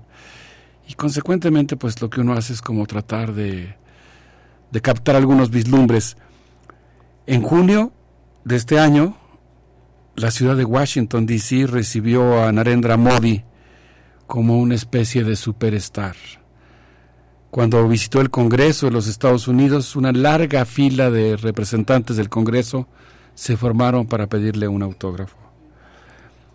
Eh, en Nueva Delhi, Narendra Modi, ya en, este, en esta fecha que mencionamos de la cumbre, intentó proyectar a India como el centro geopolítico del mundo pero también proyectó la sombra de la precariedad interna, de la vida de miseria que llevan cientos de millones de personas en India y de la intolerancia interna de la que son objeto, porque hay una persecución sistemática, muchos periodistas, muchos opositores, muchos defensores de los derechos humanos, muchos agricultores. Por eso digo yo que en realidad pues eh, particularmente el gobierno de la India, no la sociedad india, sino su gobierno, hoy yo diría que es un oximorón. O más bien, India es un oximorón y ahí se incluye parte de esta luz eh, negra que proyectan algunos gestos autoritarios de su gobierno y también la luz blanca de todas las cosas prodigiosas que tiene, que tiene ese país y esa sociedad asombrosa. Biden y Modi, los presidentes de Estados Unidos e India, lanzaron una iniciativa de gran envergadura, el Corredor Económico Transcontinental, que pretende conformar una potencia euroasiático-africana, un gran bloque económico que tiene como destinatario fundamental y como, como competidor a vencer todo el proyecto geopolítico euroasiático de la ruta de la seda. Y yo diría que mientras el vehículo robot Pragian cambió en unos cuantos días nuestro conocimiento de la Luna, estaba yo leyendo un texto de la revista Nature donde dice, donde, donde aquilata toda la información que está enviando eh, este, este carro robot indio posado en el polo sur de, de la Luna y cómo está transformando nuestro conocimiento sobre ella, pero mientras tanto el gobierno indio expurgó de los libros de texto las páginas de la época mogul, iniciada en 1521 cuando Babur venció en Panipur e inició un largo periodo de dominación e influencia musulmana en India. Así que tenemos quizá como en un cuento de Ray Bradbury, ¿te acuerdas que esos cuentos en los que él hablaba de, de un viaje a Marte, ¿no? de, un, de un grupo de, terrestres que se van a Marte y, y un, una persona racista dice, ¿te fijaste? La persona afroamericana que está a punto de subir a la nave cuando se despidió me dijo, Señor, qué bueno.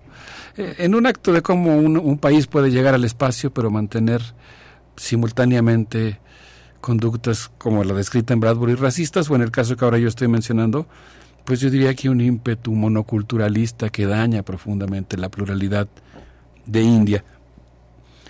Eh, por otro lado, pues se trató de una cumbre en la que hubo una, un interesante cabildeo, una búsqueda de condiciones para la paz en Ucrania, a diferencia de la cumbre anterior, eh, en esta ocasión hubo declaraciones eh, condenatorias, parciales, yo lo tomo porque soy una persona muy preocupada por el enorme sufrimiento que se le está infligiendo a la sociedad ucraniana y a la propia sociedad rusa y la tensión en la que está viviendo Europa, su militarización. Yo lo tomo como un gesto positivo en el sentido de que se crearon condiciones diplomáticas internacionales para abrir cauces para una eventual negociación en un contexto en el que, por ejemplo, el año pasado, más bien la declaración parcial, forzada, eh, em, de condena a Rusia, en lugar de, búsqueda de solución del conflicto, em, digamos que reforzaba, acendraba el conflicto en lugar de tratar de desmantelarlo. Yo aquí he dicho que soy, por supuesto, muy crítico de la, de la invasión al territorio ucraniano por parte de Rusia, pero me parece que el camino que se tiene que seguir, sin lugar a dudas, es el de la búsqueda de la paz. Entonces, pues por un lado eh, pasaron todas estas cosas interesantes, por otro yo diría que quizá lo más relevante de la cumbre sería, lo que yo más destacaría es el hecho de que Narendra Modi, en estos usos y costumbres que de pronto a nivel global también se vuelven interesantes, entregó un bastón de mando al presidente Luis Ignacio Lula da Silva, le transfirió la presidencia del G20, aunque formalmente esto ocurrirá realmente en varias semanas más.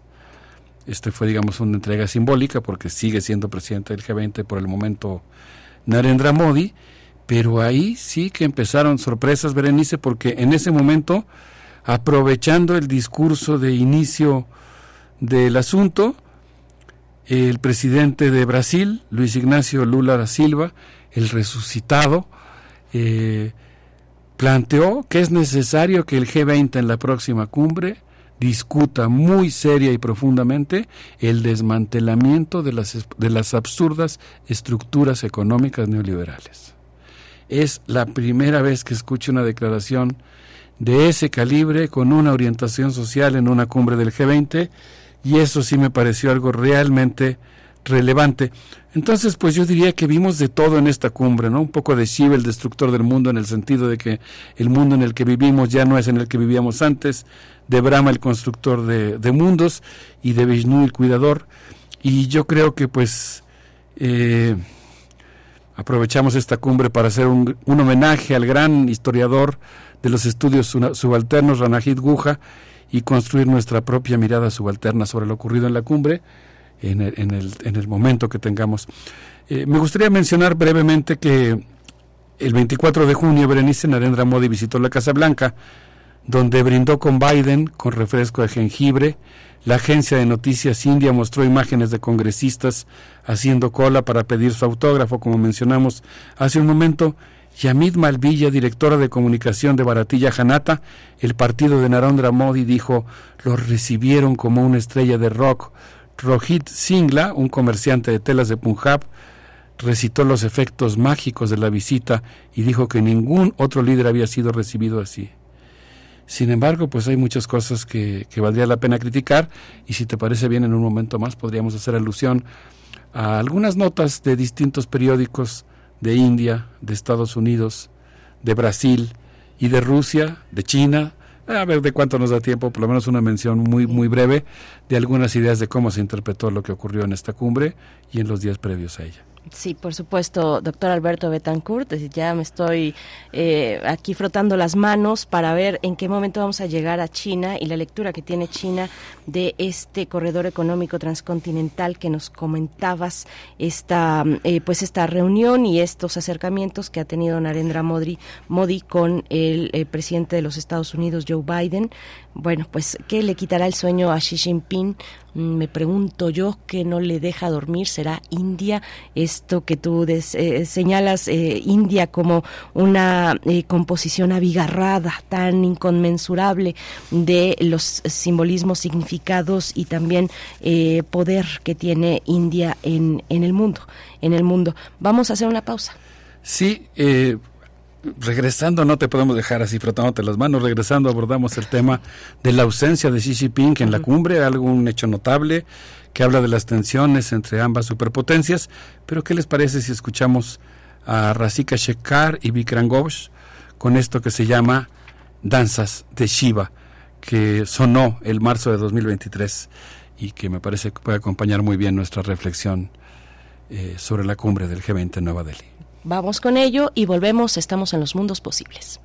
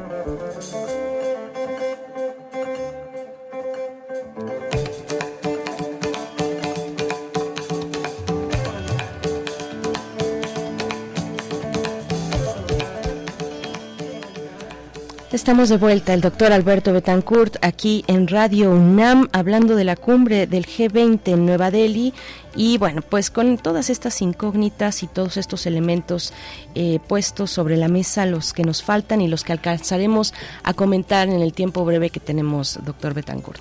Sí, qué rápido se nos fue el tiempo el día de hoy.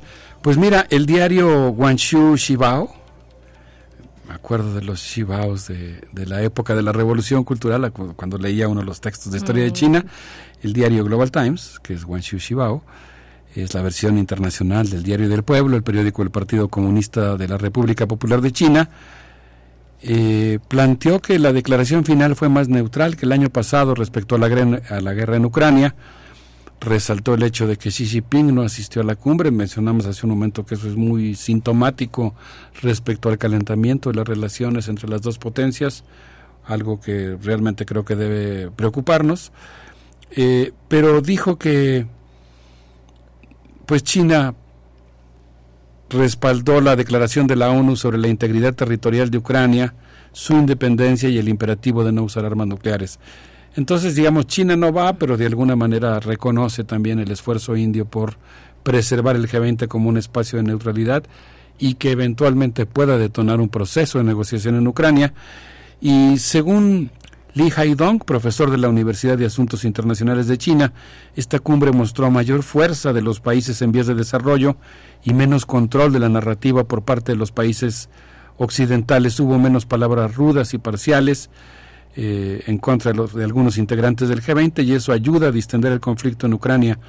Uno de los eh, hechos destacables es que como producto de las negociaciones emprendidas por la propia República Popular China, por el gobierno de India y por el gobierno de la Federación Rusa, el G20 ya no, ya no será tal, ahora será G21, porque se incorporará al grupo un representante de la Unión Africana así como actualmente el G20 está conformado por 19 jefes de Estado y el representante de la, de la Unión Europea, pues ahora se integrará también un representante de la Unión Africana, lo cual pues de alguna manera se considera como un, un hecho trascendental.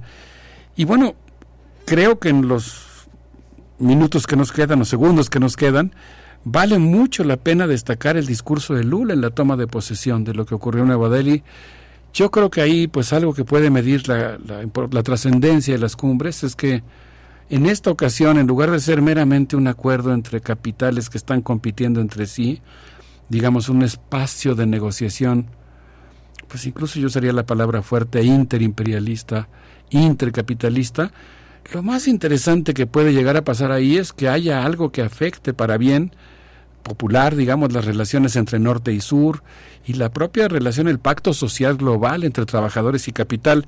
Y en ese sentido yo creo que el discurso de Lula fue realmente muy singular con, con la diplomacia, con, con la, con, el buen posicionamiento, el buen tono, digamos, propio de este dirigente metalúrgico, ex dirigente metalúrgico, Lula dijo, y yo ahora reseño lo que dijo Carta Capital, una revista brasileña que se autodefine como de izquierda, que al recibir el bastón de mando del G20 Luis Ignacio Lula da Silva, al que Martín Granovsky llamó el resurrecto, propuso una agenda interesante. El, el G20, dijo el obrero metalúrgico, debe asumir los errores del neoliberalismo porque ahora se requiere de una nueva gobernabilidad económica. Se necesita también de la reestructuración de las finanzas públicas y además, si queremos el desarrollo, debemos combatir la desigualdad en salud, en el ingreso, en el género y en la raza. La lucha contra la desigualdad debe estar al centro de la agenda internacional, eh, destacó Lula da Silva durante su discurso de toma de posesión, eh, adelantada, digamos, el anuncio de su próxima toma de posesión de, como líder del G20. Y a mí esto me pareció de lo más trascendental, porque ahora pues se está poniendo la agenda social en una cumbre en la que normalmente se discute más bien sobre otro tipo de temas que son más bien de interés del grupo empresarial que pesa muchísimo en, en las cumbres del G20, Berenice. Entonces, como tú verás, pues creo que el final de la cumbre pues fue realmente muy interesante. Sí, eh, Alberto Betancourt, y gracias por traernos esta crónica, estas miradas eh, sobre la cumbre del G20, próximamente del G21 con la Unión Africana. Esa es una noticia muy importante y bueno, Lula el resucitado, que eh, pues qué bueno que estamos dentro de todo en ese panorama con un presidente como Lula dirigiendo, dirigiendo de nuevo la República del Brasil pues con toda esta configuración política tan compleja, tan tensa que se está dando en la región latinoamericana. Lula se levanta con uno, con, discursos y, y, esperemos también se, se siga resolviendo en acciones como esta, con este corte, volteando a lo popular, a lo social, a lo colectivo, pues qué importante tenerlo ahí y que cerca estuvimos de que no fuera así. No, y qué, qué oportunidad se abre. Digo, desde luego lo, lo decimos con una especie de optimismo moderado, son espacios muy cooptados, muy acotados. El propio Brasil es muy contradictorio y es el país de la región que tiene la, el mayor monto de inversión norteamericana, también tiene, digamos, el agua subiendo casi hasta el cuello por la propia presión norteamericana pero como quiera que sea, creo que demuestra que cuando se tiene voluntad política se encuentran los márgenes para moverse, para hacer planteamientos interesantes y creo que en este caso algo que es particularmente relevante pues es el hecho de que nos permite eh, entender el papel que puede jugar América Latina en procesos tan importantes como la definición de las directrices de la economía global, la gobernabilidad mundial y la seguridad global. Y en ese terreno pues yo creo que se abre una oportunidad muy interesante con el con la llegada de un gobierno latinoamericano de orientación progresista a la dirección del G20, pienso que se abren oportunidades eh, interesantes. Solamente para cerrar, quisiera decir que el diario Isbestia, un diario que se publica, por supuesto, en idioma ruso, eh, el nombre del periódico viene de un verbo ruso, Izvestchats, que quiere decir informar, destacó que durante la cumbre el presidente Joe Biden y el presidente Narendra Modi anunciaron la creación de un corredor económico India, Medio Oriente, Europa, que unirá India, Emiratos Árabes Unidos, Arabia Saudita, Jordania, Israel, la Unión Europea y, eh, e India. Y se trata, pues, desde luego, de un programa de inversiones que, entre otras cosas, incluirá, por ejemplo, eh, junto con este corredor, también un, ramal, digamos, que se va a extender hasta África, que va a construir algo que en ruso llaman Sheles Nodorosh Shunuyu, Linuyu, que es una línea de ferrocarril que va a recorrer desde Angola hasta el Océano Índico. Y en ese sentido, pues bueno, ahí está ya el ariete puesto, eh, la vía de ferrocarril que va a correr paralelamente a la del ferrocarril Beijing-Berlín. Y como sabemos, pues no se trata solamente de ferrocarriles, se trata de megaproyectos que van acompañados de grandes eh, polos industriales, puertos, construcción de infraestructura. Así que tendremos pues eh, dos, dos autopistas gigantescas, dos ferrocarriles eh, gigantescos que van a tratar de conformar una gran potencia euroasiático-africana. Eh, eso es lo que destaca el diario Isbestia, ¿no? Esta, esta iniciativa que de alguna manera pues hace que India se desplace como un competidor más formal en términos geopolíticos de China, Berenice. Así que como verás, pues fue una cumbre realmente muy, muy, muy interesante. Sí, nuevos competidores, nuevas figuras, muy relevante la participación de la Unión Africana, ahora con todo lo que, pues lo que está sucediendo en distintos países, sobre todo en colonias, en ex colonias francesas, eh, con una, pues, eh, pues eh, digamos, con, con este lastre también de lo que todavía, o de lo que algunos llaman el neocolonialismo por parte de pues más específicamente de Francia hacia estos países, pero bueno, interesante, será interesante también, también ver la eh, posición que siempre, siempre es muy importante de, de Turquía de Turquía en todo esto, en todos estos planes, ¿no? Que finalmente es como una puerta de muchas, de, del contexto eh, de lo que rodea y circunda a, Europa, sobre todo hacia el Mediterráneo, en fin, hacia esas zonas, hacia Medio Oriente, ver cuál va a ser la posición de, de, Turquía, ahora que, bueno, su presidente pues continúa con unos elevados índices de aprobación por parte de la, de la sociedad turca, ¿no? Sí, Turquía eh, creo que de una manera similar a India, a su modo, con su propia historia, pero tienes todas las razones. También otro país bisagra, ¿no? Turquía es un país que por un lado tiene muy buenas relaciones con Rusia, por ejemplo, que ha jugado un papel fundamental en la apertura de espacios de paz, eh, en los acuerdos que han permitido, por ejemplo, la salida de granos para evitar que, la guerra impacte de manera más eh, fuerte las mesas de de, las panaderías en el Cairo, en muchos países africanos, por otro lado, pues está sigue tratando de ser admitida en la Unión Europea, cosa que se ve por lo pronto un poco difícil, pero pero no quita el dedo del renglón. Entonces Turquía es efectivamente, como muy bien señalas, otro otra digamos eh, otro fiel de la balanza, ¿no? Que puede inclinarse hacia, un lado o hacia otro las cosas. Pues Berenice, se nos acaba se nos acabó el tiempo, pero pues yo quisiera despedirme con estas imágenes que transmitió TV Padma, que mostró orgullosa eh, las imágenes tomadas desde el vehículo robot lunar Pragyan, que incluyen la cápsula de alunizaje Vikram, trasladadas al astro de plata por la nave Chandrayana 3, y la revista Nature dice que a partir del 30 de agosto el eh, carro robot ha hecho importantes aportaciones a los descubrimientos sobre la Luna, sobre la composición lunar, y que tras enviar sus últimas imágenes, el robot indio fue puesto a dormir tras haber revelado que la ionosfera lunar de 100 kilómetros muestra una escasa mezcla de iones y electrones y haber transformado completamente nuestro conocimiento sobre la Luna. Pues así, mientras los drones de Nueva Delhi recorrían las ciudades para acabar con el mosquito que, que produce el paludismo, eh, los niños abrían sus libros de texto cuando los no los niños, los adolescentes hicieron su examen ese fin de semana para ingresar a la universidad y cuando abrieron sus exámenes, el folleto de varias páginas, pobrecitos de dos, tres horas para, para poder eh, aspirar a la universidad, se encontraron con que sus exámenes tenían la flor de loto de siete pétalos, el logotipo de la cumbre del G20, nada más que hay algo que yo no sabía y no pude mencionar en el programa anterior que hablamos de este tema, es también el logotipo del partido Baratilla Janata, el partido en el gobierno que se ha apropiado del símbolo, lo ha proyectado a nivel internacional y ahora lo incorporó incluso a los exámenes que presentaron los adolescentes ese fin de semana.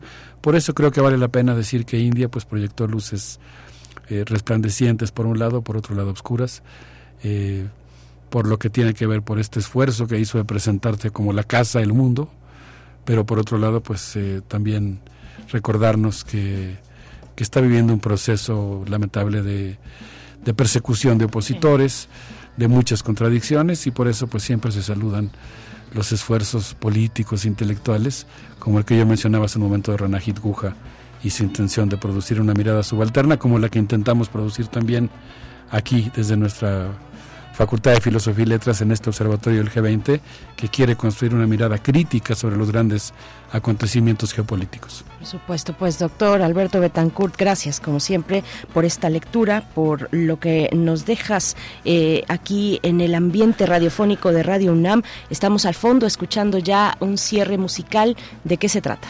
Ah, es Red Barat en su concierto en Nueva York en marzo de 2017. A ver si lo podemos escuchar, aunque sea unos segunditos. Muchas gracias a todos. Berenice, un abrazo para ti y para todos los que nos hacen el gran honor de escucharnos. Gracias a ti, Alberto Betancourt. Hasta dentro de ocho días eh, con los mundos posibles. Vamos a escuchar.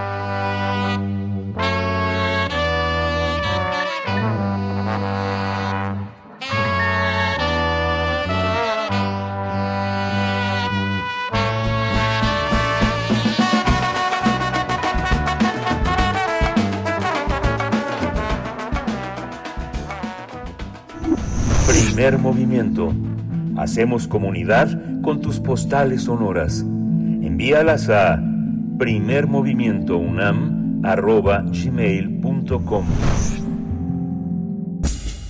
Libertad. Seguridad. Salud. Identidad. Alimentación. Libre desarrollo de la personalidad. Educación.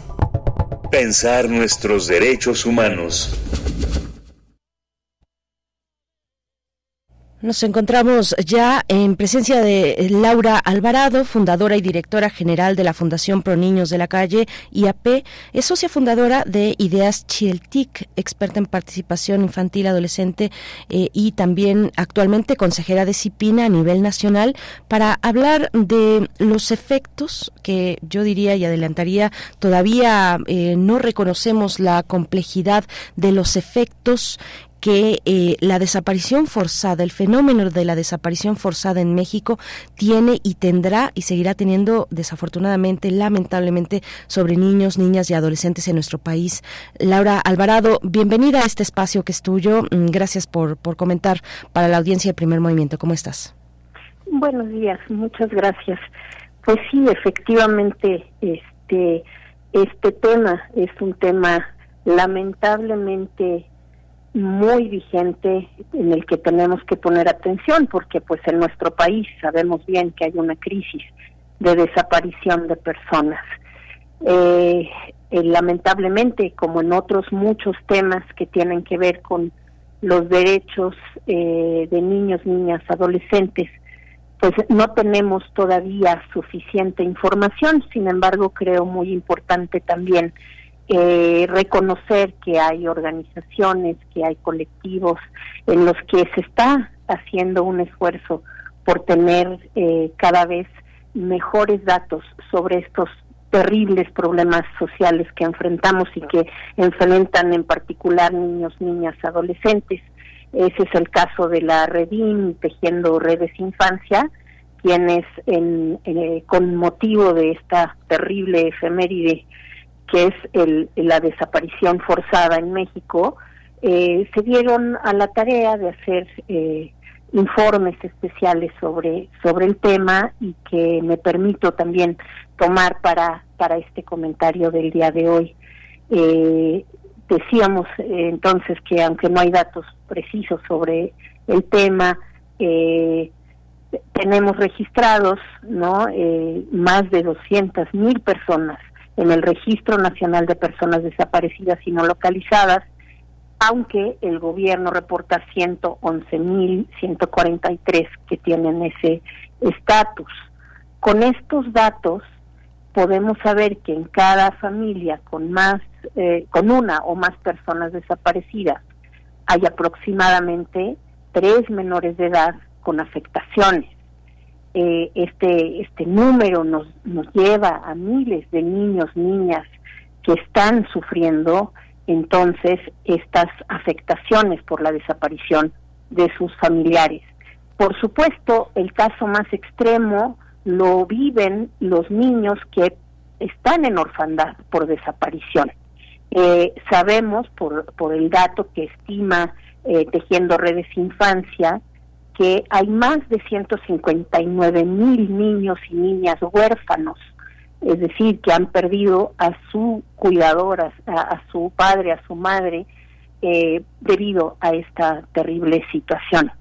Por otro lado, aun cuando no tengan esta afectación directa, que es la orfandad, también sabemos que estos, estos miles de niños que, que eh, pueden estar en esta situación, sufren de depresión, de ansiedad, de miedo por esta esta esta cuestión que, que está presente en su entorno inmediato familiar. Eh, no solamente eh, tienen esta, eh, bueno, por supuesto la, la depresión que, que viene del, del hecho de no ver más, de no saber dónde está su madre, su padre o algún otro familiar eh, que, que puede ser muy importante para ellos, los tíos, las tías, las abuelas, en fin, cualquier persona que pierden y a quien ni siquiera pueden saber si está o no vivo, dónde se encuentra, en qué circunstancias se encuentra. Por otro lado, también el tema de la, de la ansiedad asociada a estas pérdidas y el miedo, el miedo a salir a la calle, a estar en contacto con otras personas, pensando, por supuesto, que en un contexto de inseguridad de estas dimensiones, cualquier persona puede ser peligrosa para, para ellos y ellas. Esto tiene gravísimas consecuencias en el desarrollo de los niños y las niñas. Por otro lado, como si esto no fuera suficiente, también sabemos que tienen afectaciones en las interacciones sociales. Y esto tiene que ver pues con la conducta de discriminación lamentablemente que es tan común en nuestros entornos, en los entornos donde los niños, niñas eh, están eh, socializando. Y por supuesto, también pueden tener afectaciones que, que derivan en problemas de eh, escolares, en bullying, en, en, en, temas también muy fuertes que tienen que ver con el desplazamiento forzado, es decir, el hecho de haber sido o de ser víctimas como familia de esta de esta situación muchas veces les lleva a cambiar su lugar de residencia, a perder todos los contactos que tienen y las cosas que les son familiares. Ese es un gravísimo problema también asociado a esta situación. Y finalmente también problemas económicos que se derivan justamente de que las familias en una situación de desaparición de otros miembros de, cada una de las familias comienzan a hacer búsquedas que no tienen ningún apoyo, que requieren de todos los todas las eh, posibilidades que tiene esa familia para movilizarse y buscar. Eso quiere decir que los presupuestos familiares se tienen que usar para esas búsquedas y que se y que entonces todos los otros rubros de, del gasto familiar se ven afectados. Eso, por supuesto, tiene un efecto en la vida de los niños y las niñas muy grande y altera muy, muy importantemente todo su entorno y toda su, su, su vida cotidiana. Creo que es fundamental tener en cuenta esta, esta, estas afectaciones y, y poder, por supuesto, como sociedad, tener una, una respuesta más amable, más eh, integra, integradora de estas situaciones, porque lo vemos, por ejemplo, en las escuelas, donde no tenemos realmente respuestas acordes a las necesidades de estos niños y estas niñas que están sufriendo esta situación. Sí, eh, Laura Alvarado. Y bueno, no es que uno quiera ser fatalista, pero también a los impactos que de por sí eh, ha tenido este fenómeno de desaparición en México, pues hay que sumar, eh, y de nuevo, sin querer ser fatalista, pero, pero ahí está este este panorama sumando los efectos de la pandemia que pegó eh, particularmente bueno, a toda la población, pero con, de una manera especial a niños, niñas, adolescentes, quienes eh, convivimos con esta población, quienes tenemos un niño, un adolescente cerca, sabemos que el impacto psicosocial de la pandemia todavía tiene sus efectos presentes. Bueno, nos, nos vamos a quedar, la verdad es que ya al cierre con, con estos, con estas reflexiones que nos compartes muy importantes, fundamentales, que no han sido atendidas eh, cabalmente como amerita un fenómeno de esta magnitud. Laura Alvarado, te, te agradecemos esta participación y en 15 días estaremos de vuelta esperando eh, esta colaboración tuya. Muchas gracias. Eh, gracias a ti. Gracias por el espacio. Hasta pronto. Gracias. Eh, Laura Alvarado, con esto nos despedimos. Bueno, Vamos a hacer una pausa para el cierre, digamos una pausa musical para hacer esta transición. Eh, el día de mañana les esperamos, estaremos en vivo, recuerden, aquí en Primer Movimiento, mañana 15 de septiembre. Seguimos atendiendo redes sociales eh, para las personas que deseen enviar sus complacencias musicales para el día de mañana. Vamos a cerrar con una canción de música mexicana. Bueno, pues no es una canción, es de las canciones eh, pues más significativas para, para nuestra cultura. México lindo y querido, Chucho Monje, interpretada por Jorge Negrete. Con esto les dejamos. Gracias al equipo y a ustedes por su escucha. Quédense en Radio UNAM. Esto fue Primer Movimiento, El Mundo desde la Universidad. Que son como de mis amores México lindo y querido, si muero lejos de ti, que digan que estoy dormido y que me traigan aquí. Que digan que estoy dormido y que me traigan aquí México lindo y querido, si muero lejos de ti.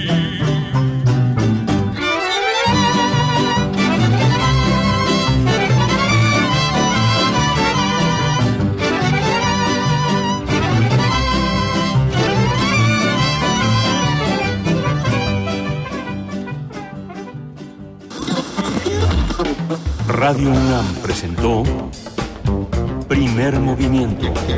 El mundo desde la universidad. Con Berenice Camacho y Miguel Ángel Gemain en la conducción. Rodrigo Aguilar y Violeta Berber, producción. Antonio Quijano y Patricia Zavala, noticias. Miriam Trejo, coordinación de invitados. Tamara Quirós, redes sociales. Arturo González, operación técnica. Locución, Tessa Uribe y Juan Staca. Quédate en sintonía con Radio UNAM. Experiencia sonora.